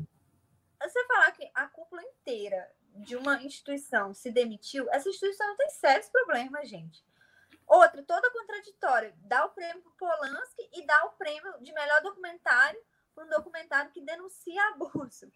Que ironia é essa? O, o, dá, um, dá o prêmio de melhor filme para um, Os Miseráveis, que é um filme que ali retrata a violência, mas, sabe, totalmente bagunçada, se perdeu. Acho que a academia hum. francesa assim, se perdeu totalmente na missão dela enquanto instituição.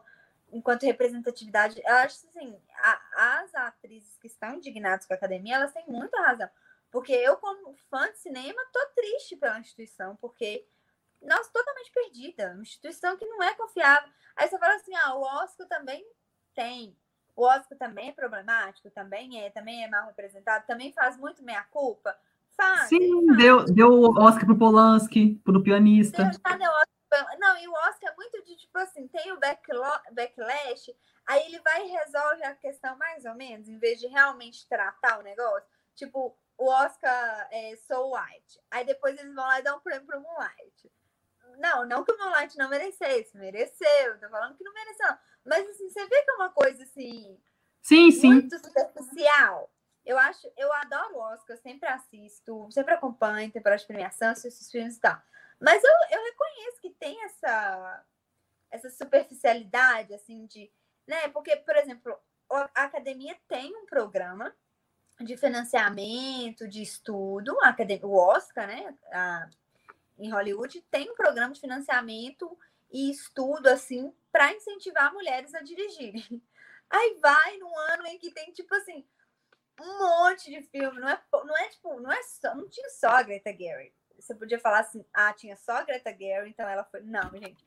Tinha muito, sabe? Não colocar uma mulher para ser indicada. Então é, é uma hipocrisia que tem que ser tratada. Então a academia faz esse meia-culpa, mas a academia eu acho que está mesmo fazendo, assim, ainda está fazendo, sabe? Mesmo que caminhando a passos de formiguinha e indo assim mais para se proteger que tudo, mas eu acho que está caminhando. Agora, a academia francesa, meu Deus, o que, que é isso? Totalmente desconectada da realidade. Um tanto de protesto acontecendo e você ter a coragem, sabe? Eles estão é, é em outra né? realidade. Essa academia francesa, o que eu entendi da premiação é que eles estão desconectados. Eles acharam assim: ah, a gente é soberana, a gente diz que tem que separar a obra da. Não, vocês não dizem isso. Vocês não ditam isso, porque os protestos, os artistas se levantando, isso, vocês não estão certos em fazer isso, sabe? Eu acho que é totalmente desconectado. É, tá em, tem que ver como é que vai ser ano que vem, né? Porque, assim, a, a Academia Francesa deixou claro que eles estão em crise, isso é óbvio. A gente não sabe o que, vai acontecer. Tem um festival de Cannes vindo aí. Tem uma notícia boa, porque a, é, as pessoas que vão selecionar, que fazem parte do, do, da, né, da comissão que vai selecionar os filmes, tem muita mulher fazendo parte. Então, eu já acho que isso é uma, é uma forma que o Festival de Cannes já arrumou, tipo assim, vamos tocar mulheres nessa comissão para termos mais chance de selecionar filmes dirigidos por mulheres, né, e outras minorias e tal. Então, acho que já é um passo. Então, acho que o Festival de Cannes, ele já, já vai... Ele está melhorando já. Então, acho que ele vai ter uma inclusão, vai ter uma inclusão maior. Mas aí eu não sei, porque essa questão das mulheres, que é até uma questão que eu já falei no programa do Oscar, quando fiz a análise do Oscar, é que assim, tem que é questão de oportunidade também. Porque não adianta de nada, tipo assim, temos muitas mulheres, negros, asiáticos, whatever, minorias, LGBTs, dirigindo filmes, porque isso sempre tem, sempre tem essas minorias dirigindo filmes bons de qualidade, sendo premiados. Só que o problema, da, o o, realmente o problema do Oscar e do Cesar, e do BAFTA também, que o BAFTA também, né, é, sou white todo ano, mas assim, é uma questão, tipo assim, de oportunidade. A gente vê essas pessoas, essas minorias dirigindo filmes, mas são filmes minúsculos, são filmes independentes, e tem distribuição pequena, não tem, a distribuidora não tem dinheiro para fazer campanha. Então é filme que não tem visibilidade. Então a gente Pô, tem que ver, só vai mudar quando as grandes distribuidoras, né, é, a Fox Searchlight, Fox Searchlight não, é Searchlight que a Disney comprou, o da Universal, sei lá, os grandes estúdios, A24 e tal, eles, eles distribuírem filmes dirigidos por mulheres e por negros, porque não pode estar de nada, porque os negros vão continuar dirigindo filmes bons, as mulheres vão continuar dirigindo filmes bons, mas não adianta esses filmes serem bons sem, tiver, sem visibilidade, não adianta de nada, não adianta. Não, já começou, por exemplo, com Get Out, é, a aquela que dirigiu Mulher Maravilha, era uma mulher, a Capitã América. Você acha que assim que não que não começou, que ainda é muito pouco ou não, eu tipo acho acho legal, eu acho legal, eu acho legal a Perry Jenkins, que dirigiu Mulher Maravilha, tá dirigindo o segundo Mulher Maravilha. Não, eu acho legal, Get Out, Jordan Peele e tal, mas, tipo assim, é tipo muito, é muito exceção, sabe? Eu acho que, tipo é. assim, tá aumentando, tipo assim, a direto, a, quem vai dirigir o, Os Eternos é uma mulher, né? Aves de Rapina foi, é, um, é um filme que toda mulher, é protagonista mulheres, diretora mulher e tudo mais. Tá acontecendo. Só que, tipo assim, só que em questão de premiação, Oscar da vida, a gente tem só a Greta que dirige filmes de Oscar mesmo, que tem grande distribuidor e tal. As outras mulheres que, que, a gente ficou criticando muito lá, por que tiveram várias outras opções? Tínhamos muitas mulheres dirigindo filmes excelentes no ano passado, só que eram filmes que não eram os famosos filmes Oscar bait e que Eu tinham tipo, distribuidoras cheias da grana e tal. A maioria são os homens. Eu até fiz no programa sobre os filmes aguardados, os filmes mais aguardados de 2020, os que eram os, os filmes que são Oscar bait, que vão sair esse ano, praticamente nenhum tem mulher dirigindo ou negro dirigindo. São sempre homens brancos. Homens brancos, sempre. E um elenco majoritariamente branco também. Branco. Então. Eu acho que tem isso também, né? Essa é igual aquela, essa questão. Igual você falou, existem já. Nós que estamos acompanhando o cinema, nós fãs do cinema, a gente vai atrás, né? A gente vai atrás da A24, que, nossa, que é distribuidora mais diversa que essa, não tem. Você encontra todo tipo de filme que você imaginar. Projetos que você, que você não vê uma distribuidora maior dando oportunidade, a A24 vai lá e, e, e, dá, né? Então, assim, eu gostei muito dos filmes dela do ano passado, assisti vários. Mas aí nós, fãs do cinema, vamos, né, atrás. Só que o Oscar, que é uma premiação tão relevante, ela continua naquela caixinha quadrada de querer, então, assim, se o diretor negro ou a diretora mulher dirigir um filme mais Oscar bait, tipo o que a Greta Gary fez com Adoráveis Mulheres, né? Não tirando mérito, Adoráveis Mulheres é um ótimo filme. Aí, beleza, tem chance. Mas se não, também não tem chance, porque também o Oscar também não abre a cabeça, né? Ainda tem, falta muito o Oscar também, né? Falando mais dessa premiação, falta muito eles ampliar, ampliarem, né? Só que você vê o preconceito com terror e comédia, Principalmente Sim, não, o Oscar é uma premiação que daqui a, é, daqui a 50 anos para mais que a gente vai começar a ver gêneros diferentes, mais minorias, né, ganhando espaço e tal. Isso, aqui, isso é uma coisa que vai demorar, ó. A gente vai estar tá veinho, a gente vai nem existir mais, a gente já vai ter morrido quando ele ficar diferente. Então é foda. A Eide mandou aqui, para a gente só comentar, é, lembra daquele Casey Affleck que por um momento quase perdeu o prêmio. Sim, o caso do KCF, que é em 2010, 2010, ele foi acusado de assédio por duas mulheres, se eu não me engano, no set. Qual que era o filme? Eu acho que o filme que ele dirigiu com o Joaquim Phoenix. Que o Joaquim Phoenix fingia que era um rapper. Né? É. Era o filme que o Joaquim Phoenix fingia que ia largar a carreira de ator para ser rapper. Eu acho que foi esse filme. Eu acho que foi esse filme. Né? Um negócio assim. É, é esqueci o nome agora. Eu acho que foi na época desse filme, que ele foi acusado de assédio, abafaram o caso, é óbvio. E em 2017, como ele saiu, 2016, né? Trouxeram à tona de novo esse caso do Casey Affleck, justamente das premiações. Aí aconteceu a questão lá, do, todo mundo falando disso, mas, será que vai afetar o Oscar dele ou não? Aí teve a questão da Brie Larson, que apresentava os prêmios. Quê? Mas o do Casey Affleck, acho que ficou bem em cima da hora. Acho que a galera já tinha não, é votado.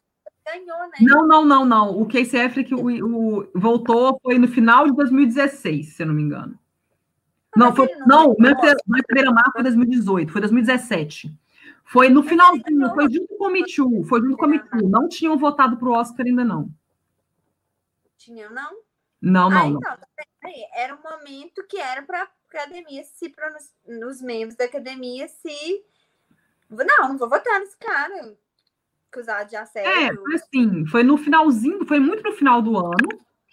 E eu lembro que a não, foi 2017, 2017, 2017, isso, foi 2017 isso. Foi tipo assim, eclodiu o movimento Me Too, sobrou porque esse Affleck, que havia sido acusado, aí sete anos depois, voltou no caso dele. Aí teve a questão, só que foi no final do ano, porque o Me Too eclodiu, foi bom, explodiu, foi em outubro. Quê? Ele, mas ele ganhou, ele foi premiado. Não, não, não, não ele ganhou. Foi, não, ele ganhou o Oscar em fevereiro, mas, tipo assim, o eclodiu, foi, tipo assim, foi no final de 2017, foi em outubro que o Me Too explodiu, aí o, ressuscitaram o caso dele, obviamente, ressuscitaram vários casos, e, tipo assim, teve um tanto de.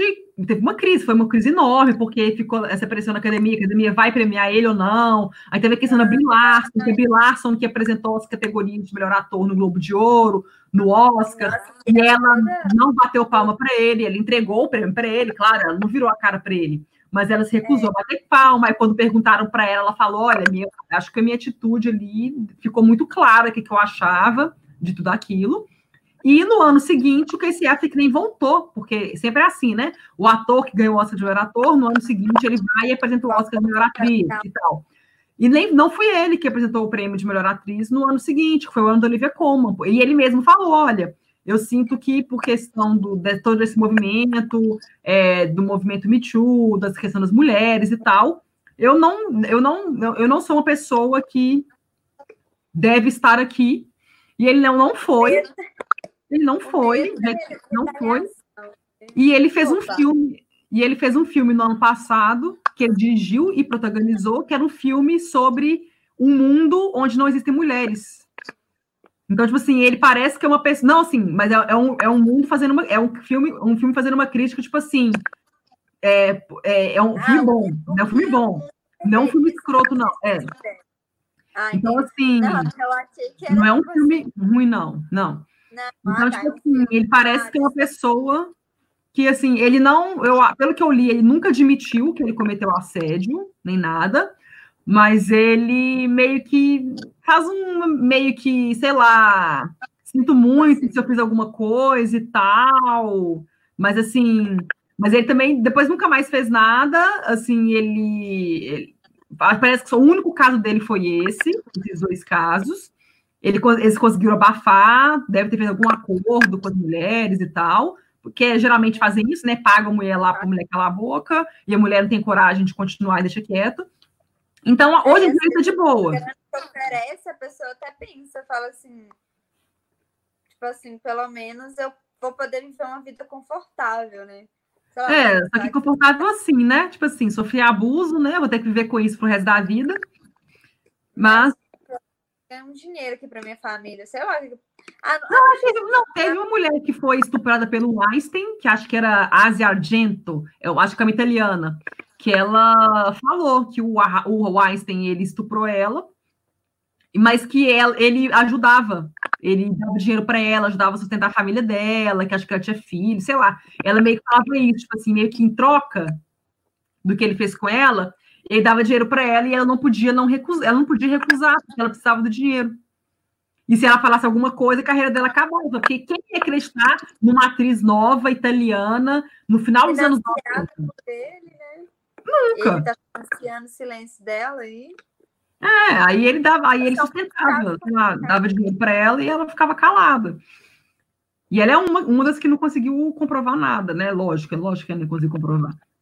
Mas é uma coisa assim muito muito muito louca assim. Então assim, os caras é até revoltante, né? Pra, principalmente para nós mulheres, né? É, é um assunto que nos toca muito, é muito caro para a gente, né? Então, Sim.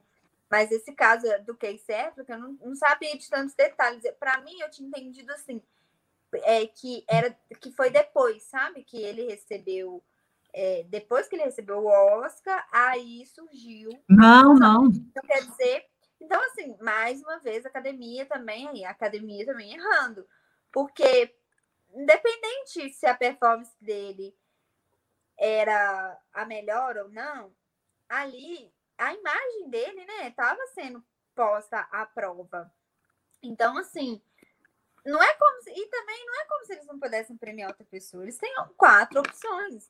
É isso que as pessoas falam, as pessoas ficam assim, parece que as pessoas ficam com dó do com dó do assediador, sabe? É, eu, acho que rolou, eu acho que rolou muito lobby, tipo assim, porque a família Affleck tem uma influência, acho que o Ben Affleck, o Ben Affleck, ele chegou lá, ele estava no Oscar junto com o Casey Affleck, ele que era o acompanhante do Casey lá no Oscar. Então, eu acho que o Ben Affleck, ele tem lá a influência dele, deve, ter, um, deve ter feito um lobbyzinho, é. pedindo o pessoal premiar o irmão dele. É, mas, mas para quem deu para o Kevin Space? O quê? Para quem, para quem, para uma academia que já premiou o Kevin Space, premiar o Casey Affleck até. É assim, não, só que o, o, Kevin Spacey ele foi premiado antes do Eclodir, né? Bem antes, é, bem Não, foi bem antes, ele foi premiado 2000, sei lá, anos 90. É, Era sem chance. É, é, é, é foda. O Márcio perguntou aqui: Polanski pode ser preso se estiver em um país que pode prender e deportar ele para os Estados Unidos ou Estados Unidos. Eu vi, tipo assim, eu achava que era só nos Estados Unidos que ele podia pisar, mas eu acho que eu li alguma notícia falando recente, recente assim, uns 4, 5 anos para cá. Não sei se ele foi para Suíça, ele foi para algum lugar que quiseram prender ele, mas não conseguiram. Não sei se tem alguma coisa, se o país tem alguma relação com os Estados Unidos que que quer dizer que, tipo assim, uma pessoa que esteja é, foragida dos Estados Unidos, se for para esse país, ela pode ser presa. Eu sei que tentaram prender ele porque ele estava nesse país, que eu não lembro qual que era, mas não deu em nada. Não deu em nada, não. É só se ele, eu acho que é só se ele realmente pisar. Ele fez em 2001 que ele recebeu? Ele não foi. Não, não, ele não foi, não.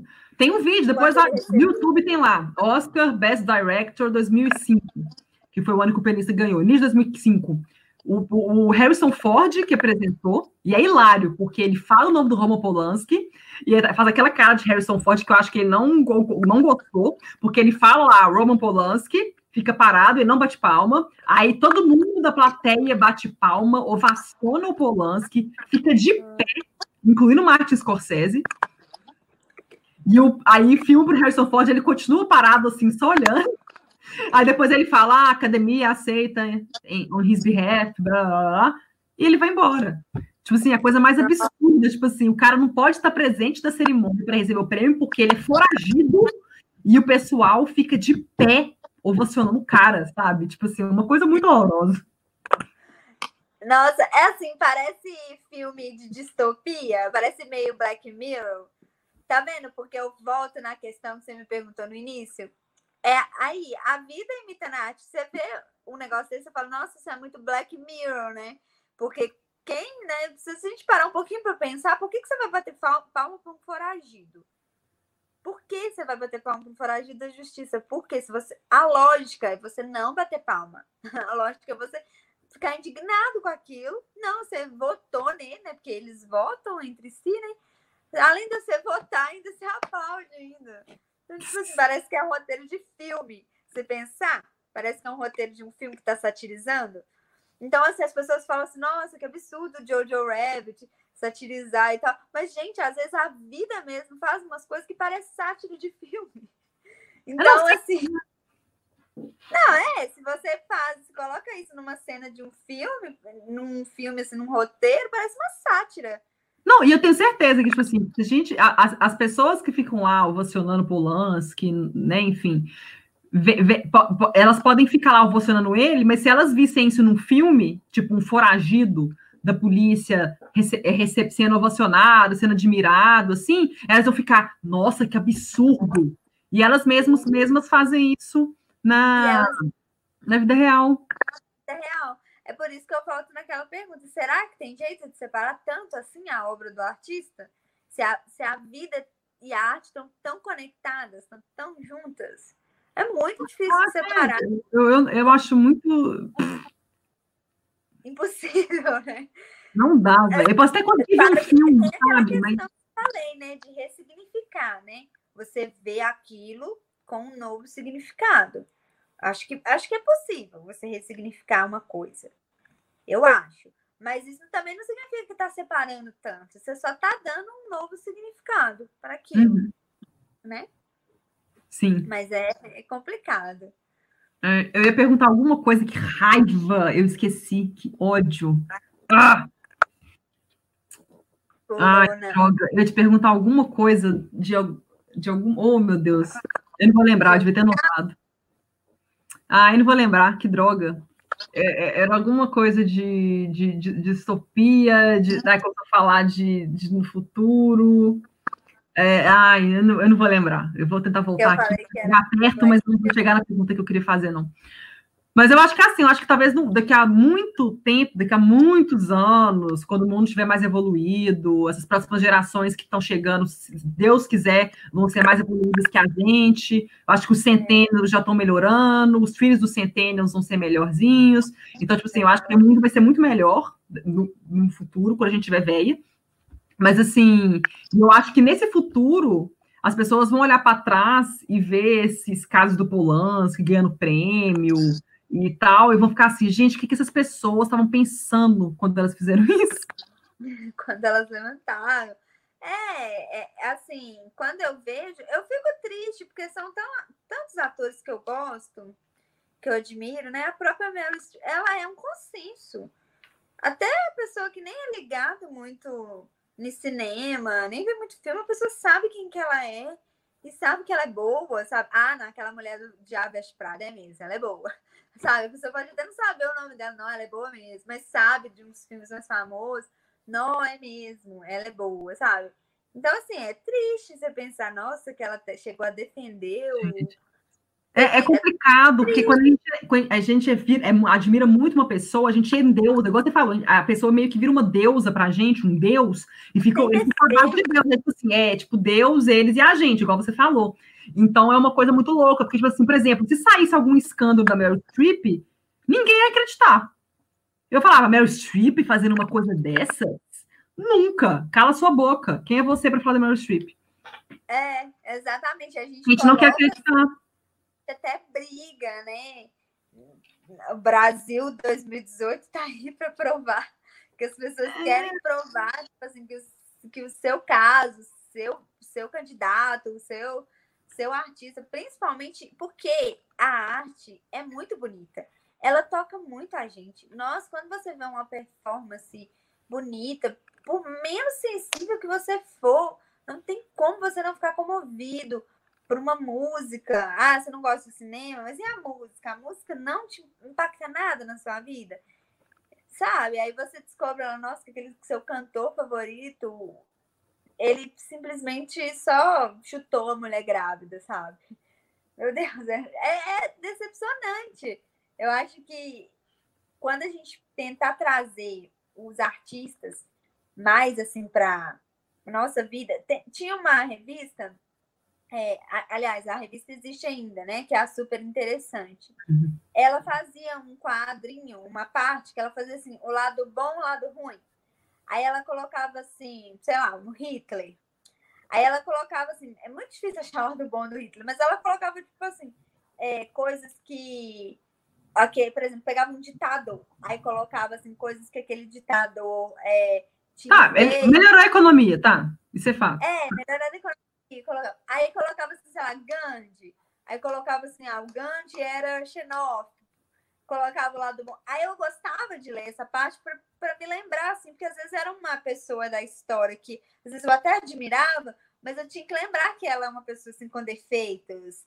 É, ah, tá. Ninguém é perfeito. Trazer, eu acho que tudo vai, assim, essa questão da, da arte, a gente trazer o artista também para perto da gente, a gente não se vê menos que o artista. Porque, assim, por mais que você não consiga, eu, por exemplo, eu não sou talento, não acho que eu tenho nenhum talento artístico. Nenhum mesmo, zero, num canto, num desenho, nada assim, eu acho, de artístico. Não componho, não canto, nada. Mas eu consigo admirar. Então, isso faz de mim uma pessoa é, que tem uma certa assim, uma sensibilidade, isso faz de mim uma pessoa inteligente, eu acho, porque eu consigo admirar a arte. Então, quando eu, se a gente conseguir, né, nós que somos fãs de cinema, conseguir trazer um pouco mais para a nossa realidade, mais para no chão, a gente vai conseguir, assim, não se decepcionar tanto e ajudar a punir, né? A gente ajudar a denunciar, ajudar a punir, divulgar mesmo. Olha, esse cara aqui, é, ele, ele fez essas obras legais? Fez, mas ele também, ele não, não presta, ele não tem caráter nenhum ele simplesmente estuprou criancinhas. Então, assim, a gente tem que falar mesmo e divulgar, ter mais essa. Trazer, assim, né, para a gente conseguir punir. Não estou dizendo que você tem que cancelar todo mundo que tem responsabilidade, né? Mas eu mesmo, eu gosto de vários atrizes que já declararam publicamente apoio ao Woody Allen e acreditam nele. Mas eu fico pensando assim, se para mim foi uma decepção, imagina para elas que conhecem ele, que ele é amigo delas. É, nós não vamos querer acreditar, né? Se um, se um amigo seu, um amigo muito próximo seu, sai um escândalo assim deles, será que você vai pensar primeiro na vítima? É difícil, assim, você é, não, é. é foda. Tipo assim, eu tinha, eu tenho uma amiga que ela tem um ex-namorado que ele era bacão. Ele não era estuprado, nada, não, graças a Deus. Mas ele abusava emocionalmente dela. Ele era muito escroto com ela. Ela contava coisas pra gente dele chorando. E é, e é uma coisa muito complicada, porque, tipo assim, e ela contava isso pra gente quanto eles namoravam. Então, teve uma teve, vezes que, tipo assim, a gente encontrava com ele, já sabendo as coisas que ele fazia com ela, e na hora você parece que você trava. Tipo assim, você, tipo assim, você, você se vê meio que está num ciclo social, você tem que socializar com ele. Então você fica assim, você meio que, não sei, se é uma mistura, tipo assim, não acredito que esse cara aí, tão legal, conversa com todo mundo, super animado, esse babacão. Então, tipo assim, eu vivia conversando com ele normal, porque, tipo assim, eu ficava assim, como é que. Porque na nossa frente, ele não tratava ela mal. Eu nunca vi tratando mal, ela mal na nossa frente.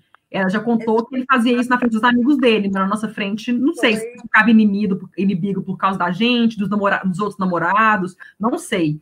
Mas eu sei que, tipo assim, era uma coisa que travava. Eu olhava assim e ficava assim, esse cara é nojento, ele é muito escroto com a minha amiga, mas ele conversava comigo, eu conversava com ele. Você, exatamente, difícil estar na sinuca ali. Mesmo você querendo fazer de tudo para apoiar a sua amiga, como que você simplesmente vai do nada surtar com um menino. É, vou bater nele lá. Seu babaca, sai daqui. Você lembra do caso do, da Melissa Benoist, a atriz que faz Sim, sim, que ela, ela, ela contou no Instagram, né? Então, no, no Facebook, o Twitter, tinha uma página de, de fãs, né? Do Blake, é Blake Jenner, eu acho que foi o, o ex-marido dela que agrediu ela. E eles eram fãs, né? Mas aí eles colocaram assim uma nota um Twitter mesmo na, na descrição. Eles colocaram assim: essa página está oficialmente cancelada porque o Blake Jenner, é, eles colocaram assim, is a piece of shit. Tipo assim, eu fico imaginando, tipo assim, a decepção para eles, né? Porque eles eram fãs do cara, mas ainda assim, mesmo sentindo toda essa decepção, eles, enquanto fanpage, né? Colocaram lá, não, esse cara, ele é um pedaço de bosta. Tipo assim, ele não vale nada, ele é uma desgraça para a humanidade. Eles colocaram desse jeito, xingando o cara todo. Porque quando você o cara, o relato dela. O ex dela é famoso? É que eu não, eu não conhecia. É, eles fizeram, eles fizeram a série Glee juntos. Ela fez Glee? Depois, Nossa, Glee, não sabia que ela Glee, não. Nos ah. últimos anos de Glee, eles se conheceram lá e tal. E o depoimento dela tem, tipo assim, 15 minutos. Ela conta a história toda deles. E Sim. ela chega na história dos maltratos. E, tipo assim, não tem como. Principalmente para nós mulheres. Meu olho, assim, enchia d'água. E eu só via as lágrimas escorrendo. Eu não estava acreditando. Como ela contava, ela contou tudo detalhadamente. Cada surra que ele deu nela. Tudo. Como que ele fazia depois. Tipo assim, ele dava a surra nela. Depois colocava ela numa banheira. Deixava a água correr. Pedia desculpa. Falava que ele ia mudar, que ele não era assim, que não sei o quê. E ela fazendo tudo, tipo assim, tentando proteger ela, porque ela estava num contexto tão ruim, ela não sabia como sair daquilo. É, a, ela contava como ela contou como que ela inventou a história, né? Porque a pupila dela. Assim, mas tem, tem certeza que é o Blake Jenner? Eu não sei o nome dele, não. É, é um que ela trabalhou com ele em Glitter. Em Glitter, em Glee. É porque o Blake Jenner aqui, o Wikipedia dele, não tem nada associado a, tipo, a abuso, a violência. Ele tá fazendo filme. Eu acho, é, que, acho que é um é que vem um antes dele. Um cabelinho lisinho, assim, castanho, que tá mostrando aí. Eu vou pesquisar. É, um bonitinho. Porque, é, tipo assim, como é que ela fala um caso desse e ninguém cancela esse cara? Porque ela não deu nomes, ela não deu não, nomes. Ele tá Porque eu presumi que era um cara que ela conheceu quando ela era bem mais nova, antes desse cara. Não, ela foi. É ele mesmo. Eu vi que a foto é ele, Blake Jenner. Ele mesmo. Porque, Gente... assim, não, precisou, não precisou, ela não falou o nome dele. Não, não, não precisou não. falar. Ela contou a história toda. e o tempo que foi. Então, assim, deu para saber que era ele. E aí ela, ela ficou com a pupila dela, uma pupila é maior que a outra, se você ver as fotos. É, e isso não tem cura. Na última surra que ele deu nela, ah. ele jogou jogou cabe... alguma coisa na cabeça dela e ficou. Então, tipo assim, ela ficou sequelada para sempre. É, é uma coisa que sempre que ela olhar no espelho, ela vai lembrar. Porque tá lá no olho dela. E ela inventou, aí ela conta que ela inventou a história, que ela foi socorrer a cachorrinha dela e ela caiu e bateu, sabe? Contando tudo, como que ela fazia para ainda, tipo assim, ela estava sendo violentada por ele e dentro daquela situação ela ainda tentava proteger ele, porque ela não sabia como sair daquilo. Então, assim, até que veio uma pessoa e ajudou e tudo. Então, eu fico imaginando, eu mesmo, eu chipava os dois, eu achava os dois mó bonitinho. Fiquei triste quando eles se divorciaram, fiquei super triste. E logo depois, olha, olha como é que tá aí, como é que tá o machismo da sociedade. Daí, pouco tempo depois, pouco assim, uns seis meses depois, ela começou a namorar outro cara. Aí o que, que aconteceu? Surgiu os rumores de que ela tinha traído, de que ela era é, né, aquelas palavras que sempre chamam mulher quando a mulher. Ah, porque ela é puta, porque ela traiu o cara, porque ela deixou ele desamparado, que não sei o quê. Não, nem, nem terminou, nem assinou, porque ela não tinha assinado o divórcio ainda. Nem assinou o divórcio, já tá casando com. Aí, tipo assim, agora você entende, tá vendo? Ela, tipo assim, eu, eu fico imaginando para ela como que não deve ter sido difícil começar a se relacionar com outra pessoa depois de toda a violência que ela sofreu Aí ela estava hum. tentando dar um passo para mudar a vida dela e o povo só fez criticar. Tipo assim, ainda achar, tipo, julgá-la ainda. Sendo que ela tinha direito, mesmo que ela tivesse traído ele, mesmo que fosse isso o caso, ela tinha, sabe? Porque assim, uma traição é ruim, é, mas muito pior a violência que ele cometeu com ela, gente. Sim, sim. Então, né? eu, eu, eu, li aqui, tipo assim, que ele, ele tinha sido anunciado para fazer um filme novo do Richard Linklater, que é um outro filme que ele quer gravar ao longo de 20 anos, igual Boyhood. E é um filme que tem no elenco Ben Platt e a Beanie Feldstein. A Beanie Feldstein é que faz, né, é, Booksmart, fora de série. E eu li aqui que o que ninguém do elenco, incluindo o Blake, ele não falou nada sobre, a, sobre o que, a, que a Melissa falou, ele não falou. Eu acho que, tipo assim, se não tivesse sido ele, ele teria dado apoio dela, porque eles eram publicamente um casal. Então ele podia muito bem ter dado força para ela. Nossa, sinto muito que você sofreu esse abuso, né? No, né? Enfim, ele teria dado força para ela, ele ficou calado. E os atores, o, o Ben Platt e a Beanie Feldstein, eles não eles não falaram nada. Porém, tem pessoas no Twitter que que eles que viram que o, tanto o Ben quanto a Bini, eles pararam de seguir o Blake. Então, tipo assim, acho que o fato deles mostrarem que eles, né, eram então, um tempo, eles não deram declaração, eles pararam de seguir. Então, eles eu, eu não, é, dele. Né? Mas eu só não sei se o Blake Jenner continua eu não consegui ver se ele, se ele realmente foi reescalado ou se ele continua ligado a esse projeto. Isso eu não consegui ver. O é, certo seria o Linklater tirar ele, né? Tomara que não. É, exatamente. Eu não sei se coisas na TV, lá em coisas que acontecem na TV, é menos do que no cinema, lá nos Estados Unidos. Eu acho que tem a mesma proporção, né?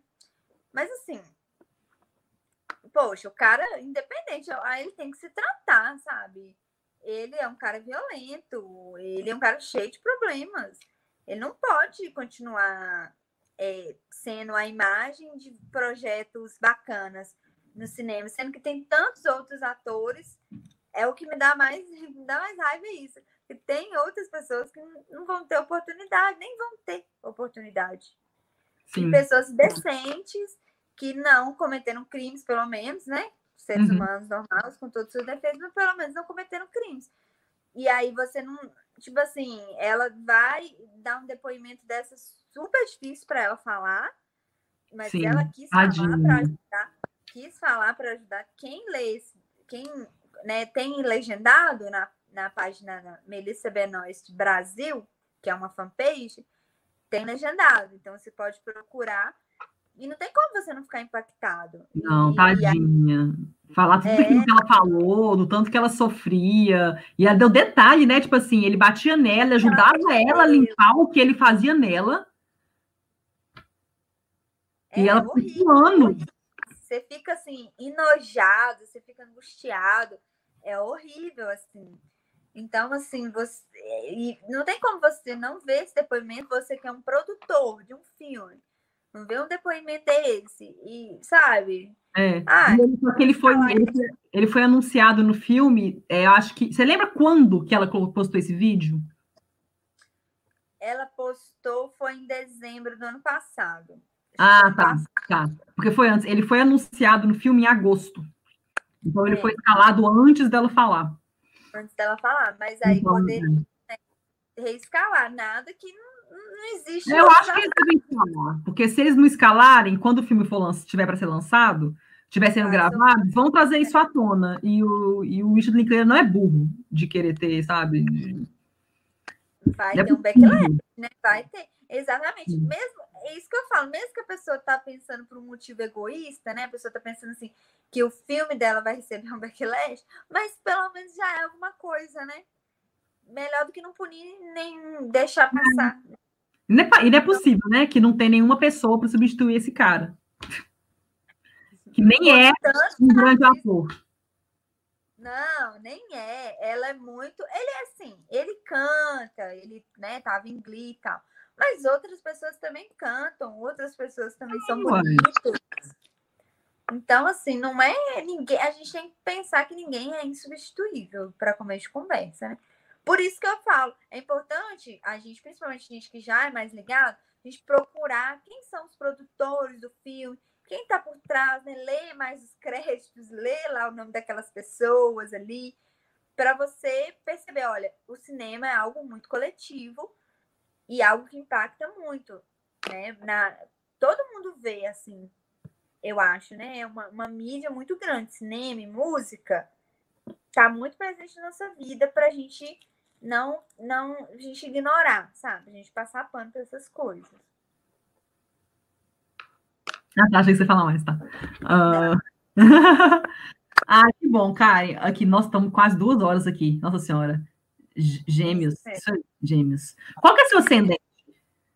Libra. Ah, Libra. Gêmeos com Libra. Boa mistura. Massa. Ah, que bom. Porque o é Túlio arregalou o olho quando eu falei isso. Por quê? Não sei, ele falou Jesus. Só ah, falou isso. Falou eu... caranguejo, né? Enfim. Dramático. Mas, mas aqui, foi muito legal a discussão hoje. É, pessoas, gente que a Eide, o Edson, Márcio, uh, a Ju, chegou a comentar aqui, o Reginaldo, o Alessandro, todo mundo que participou aqui. Muito obrigada pela, pela participação. Infelizmente, não dá para a gente ficar comentando tudo que vocês colocam nos comentários, porque senão a gente vai ficar aqui até seis horas da manhã. Então, muito obrigada. Acho que a gente teve uma discussão muito boa, muito produtiva, falamos de várias coisas importantes. É, Karen, quer fazer os seus comentários finais, antes da gente fechar aqui? Ah, só agradecer mesmo. Foi muito legal que a gente participou duas mulheres falando de um tema desse na Semana das Mulheres, né? O, e foi, nem foi intencional, mas deu certo. Verdade. É né? Então, já desejando aí um, um feliz Dia das Mulheres para todas as mulheres. E muita força, né? Principalmente para aquelas que estão em situação de são vítimas, né? De assédio, de estupro. Todas as mulheres, né? Que estão sofrendo aí com essa com essa estrutura muito machista que a gente ainda tem né? Desejar assim que a gente mantenha força e principalmente desejar mais união entre as mulheres, porque quando a gente se une, a gente faz a diferença, né? Então, quando a gente se, se abraça e consegue assim juntas, a gente é realmente mais forte, né? A gente já viu exemplos aí de, de apoio mútuo entre mulheres. Então, assim, tente, comece, comece aí com a sua amiga, né? Comece com as pessoas próximas de você, com a sua mãe, sua irmã, sua amiga, mas e vai isso vai se vai repercutindo e a gente vai conseguir pelo menos um pouco, eu acho, né? A nossa geração, a gente que eu falo a nossa geração agora, né, Dani? Pelo menos um pouco a gente vai mudar para a gente conseguir melhorar e garantir para as gerações futuras. Que a gente merece viver num mundo mais justo, igual e, com, e mais diverso, porque o mundo é assim, então a gente merece ser assim também, ter essa representatividade. Ô, Karen, você, é, você é professora? Não. Você trabalha com quem em escola? Eu trabalho, agora eu trabalho na coordenação. Ah, tá. Então você atende aluno, essas coisas, né? Atendo aluno, professor. Ah, legal. É, porque como você também lida com essas gerações que estão chegando, você também tem um papel aí importante. Tenho, tenho sim, muito. Tenho muita responsabilidade. Eu tento fazer o meu melhor, né? São muitos desafios, mas eu tento fazer um pouquinho, assim, trazer um pouquinho da do que eu acredito, assim. É muito difícil, né? Porque é muita gente, então às vezes as pessoas assim, se, se chocam assim, e em escola a gente tem que tomar muito cuidado com tudo que a gente fala, porque tudo, tudo, assim, tudo é passado para os pais, então dependendo de como o aluno fala, o pai pode vir não receber de uma forma legal. Então, assim, eu vou plantando sementinhas, assim, né, nos meus alunos, eu converso assim com eles, eu converso muito sobre filmes com eles. Hum, legal. Então, é, é, bem legal. É porque minha irmã era professora, era professora de arte. Aí ela tem, ela tem que prestar muita atenção, porque, tipo assim, sempre que ela, ela, ela, ela dá aula para mim de 8 anos, 10 anos, não, é 8, 10 anos, 11. Então, sempre que ela, ela tem que prestar atenção, porque, por exemplo, se ela vê algum aluno fazendo bullying com outro, ela tem que chamar atenção, tem que chamar para conversar. Então, assim, é importante, você não está lá só para ensinar eles arte ela está lá também para ensinar eles a serem pessoas, a serem cidadãos, né? Então, ela tem que prestar atenção nessas coisas todas que estão acontecendo, assim, na sala de aula. Se tem algum aluno que está sendo excluído, enfim, ela tem que, né? Tem que educar nesse é. sentido também. Sim, sim, a gente tem, né? Tem essa missão mesmo de eu, eu pelo menos eu tenho isso, assim. É gêmeos, né? É um signo muito pensa muito assim no coletivo, é muito humanitado, é preocupado, né, com essas causas assim. Então eu tenho as minhas pautas que eu escolhi assim para defender e, e, vou tentando, de respeito todas as causas, né? Mas vou tentando assim aos poucos, assim, com jeitinho, conversando um pouquinho mais, falando principalmente que com o meu trabalho em escola particular, então eu tento mostrar um pouquinho, né, da visão assim de desigualdade social, de privilégio que eles têm. Eu tento falar um pouquinho assim com eles, sim. Tento fazer essa sim. parte. Assim. É, mas eu acho que, pelo menos, essa geração nova aí que está chegando, os centênios para frente, eles são mais, eu acho que eles já eles são mais evoluídos.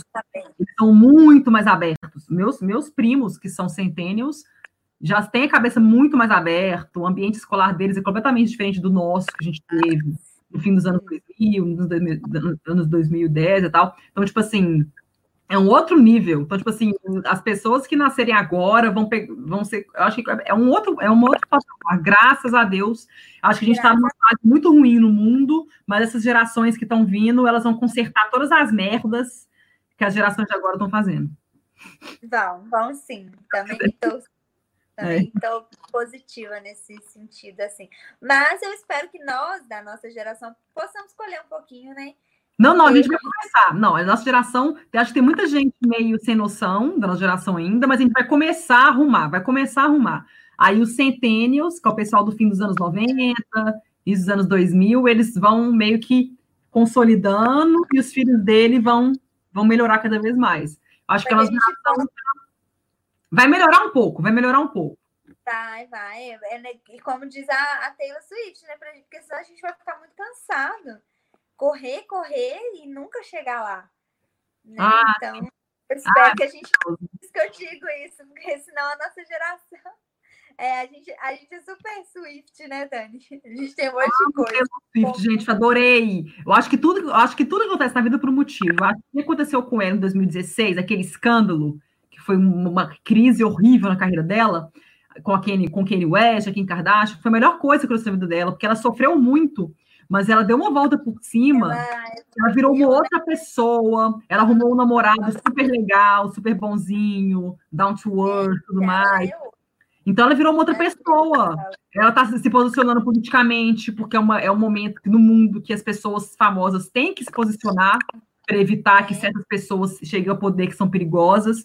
Então, tipo assim, ela está fazendo tudo certo, sabe? Ela está tá sendo mais crítica, está fazendo crítica social, está dando visibilidade para minorias. Então, sabe, ela está fazendo tudo certinho, Mas, sabe? Então, ela tem a consciência dos privilégios dela, né? Porque ela é uma hum. mulher branca, milionária, então, assim, isso que é importante. A gente não quer, as pessoas acham que quando a gente fala de desigualdade, que a gente quer fazer guerra de brancos contra pretos, de, de pobres contra ricos. E não é isso. A gente quer que as pessoas.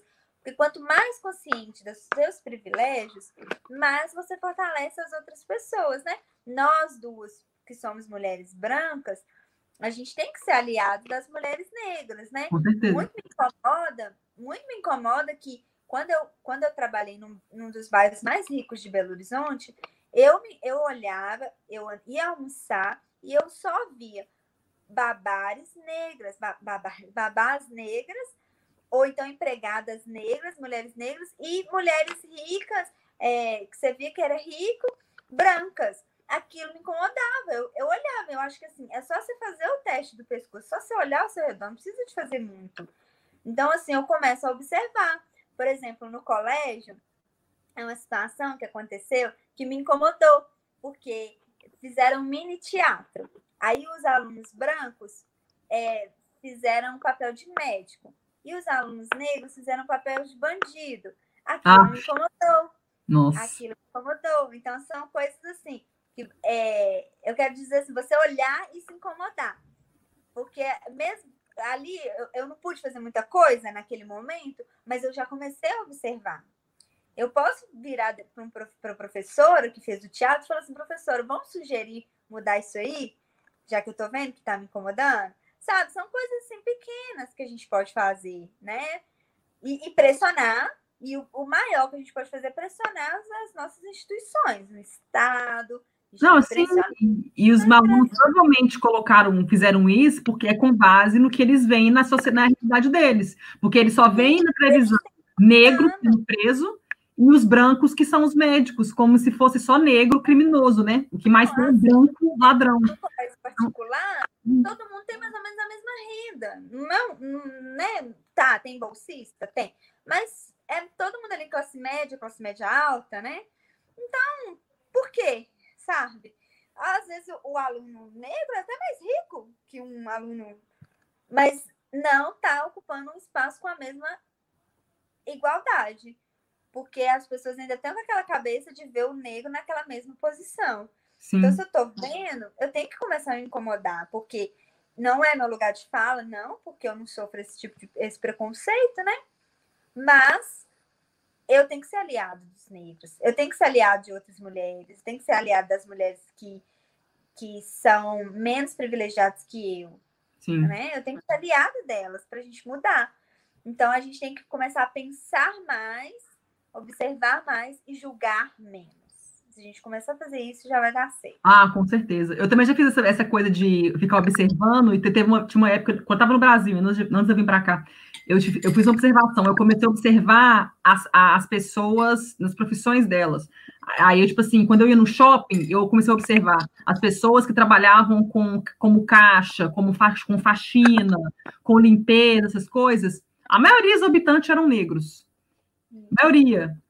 E eu fico dando assim, sabe? Tipo assim, é, é muito assim, eu ficava tipo assim, que tristeza, sabe? A pessoa já nasce e ela já sabe que tem grande chance dela, dela. Não é nada contra esse tipo de profissão, claro que não. É uma profissão claro digna.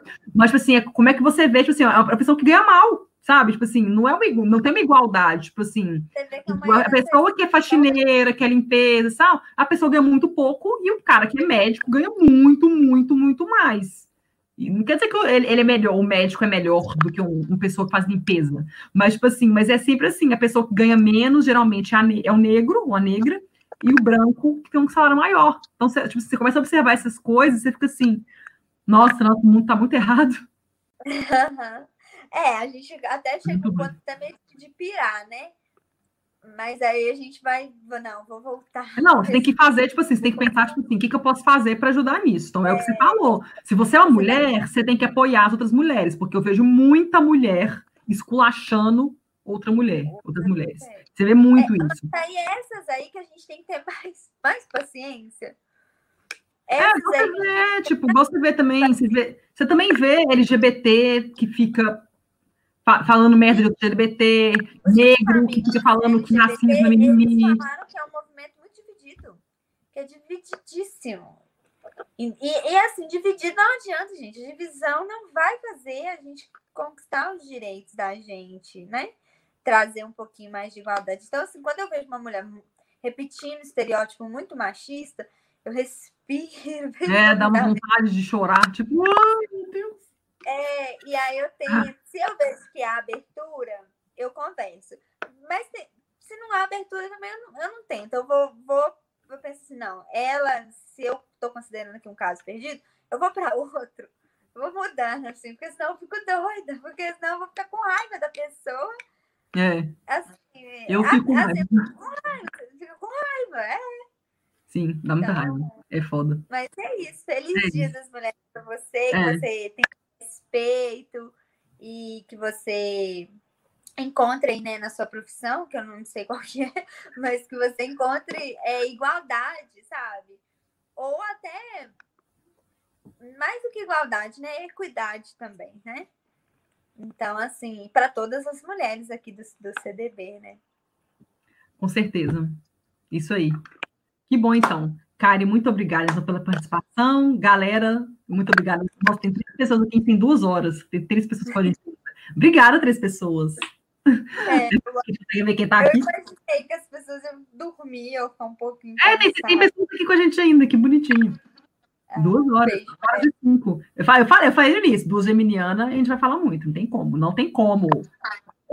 É, é, é, é comunicação, gente, é, é falar. A gente precisa falar. Então, muito obrigada pela participação. Amanhã a gente deve já disponibilizar amanhã ou sábado no máximo esse o áudio no Spotify e no site. Então, assim. Ah, o Carlos falou aqui, sou uma das três pessoas. Ah, o Carlos é um Bonitinho. Então, muito obrigado, Carlos, Márcio. Beijos e até segunda-feira eu vou voltar com o Boteco no Ar para comentar sobre bilheteria, notícias, etc. E quinta que vem teremos outra edição do Papo de Boteco e o tema divulgaremos em breve. Tá bom? Beijo. Você ouviu Papo de Boteco.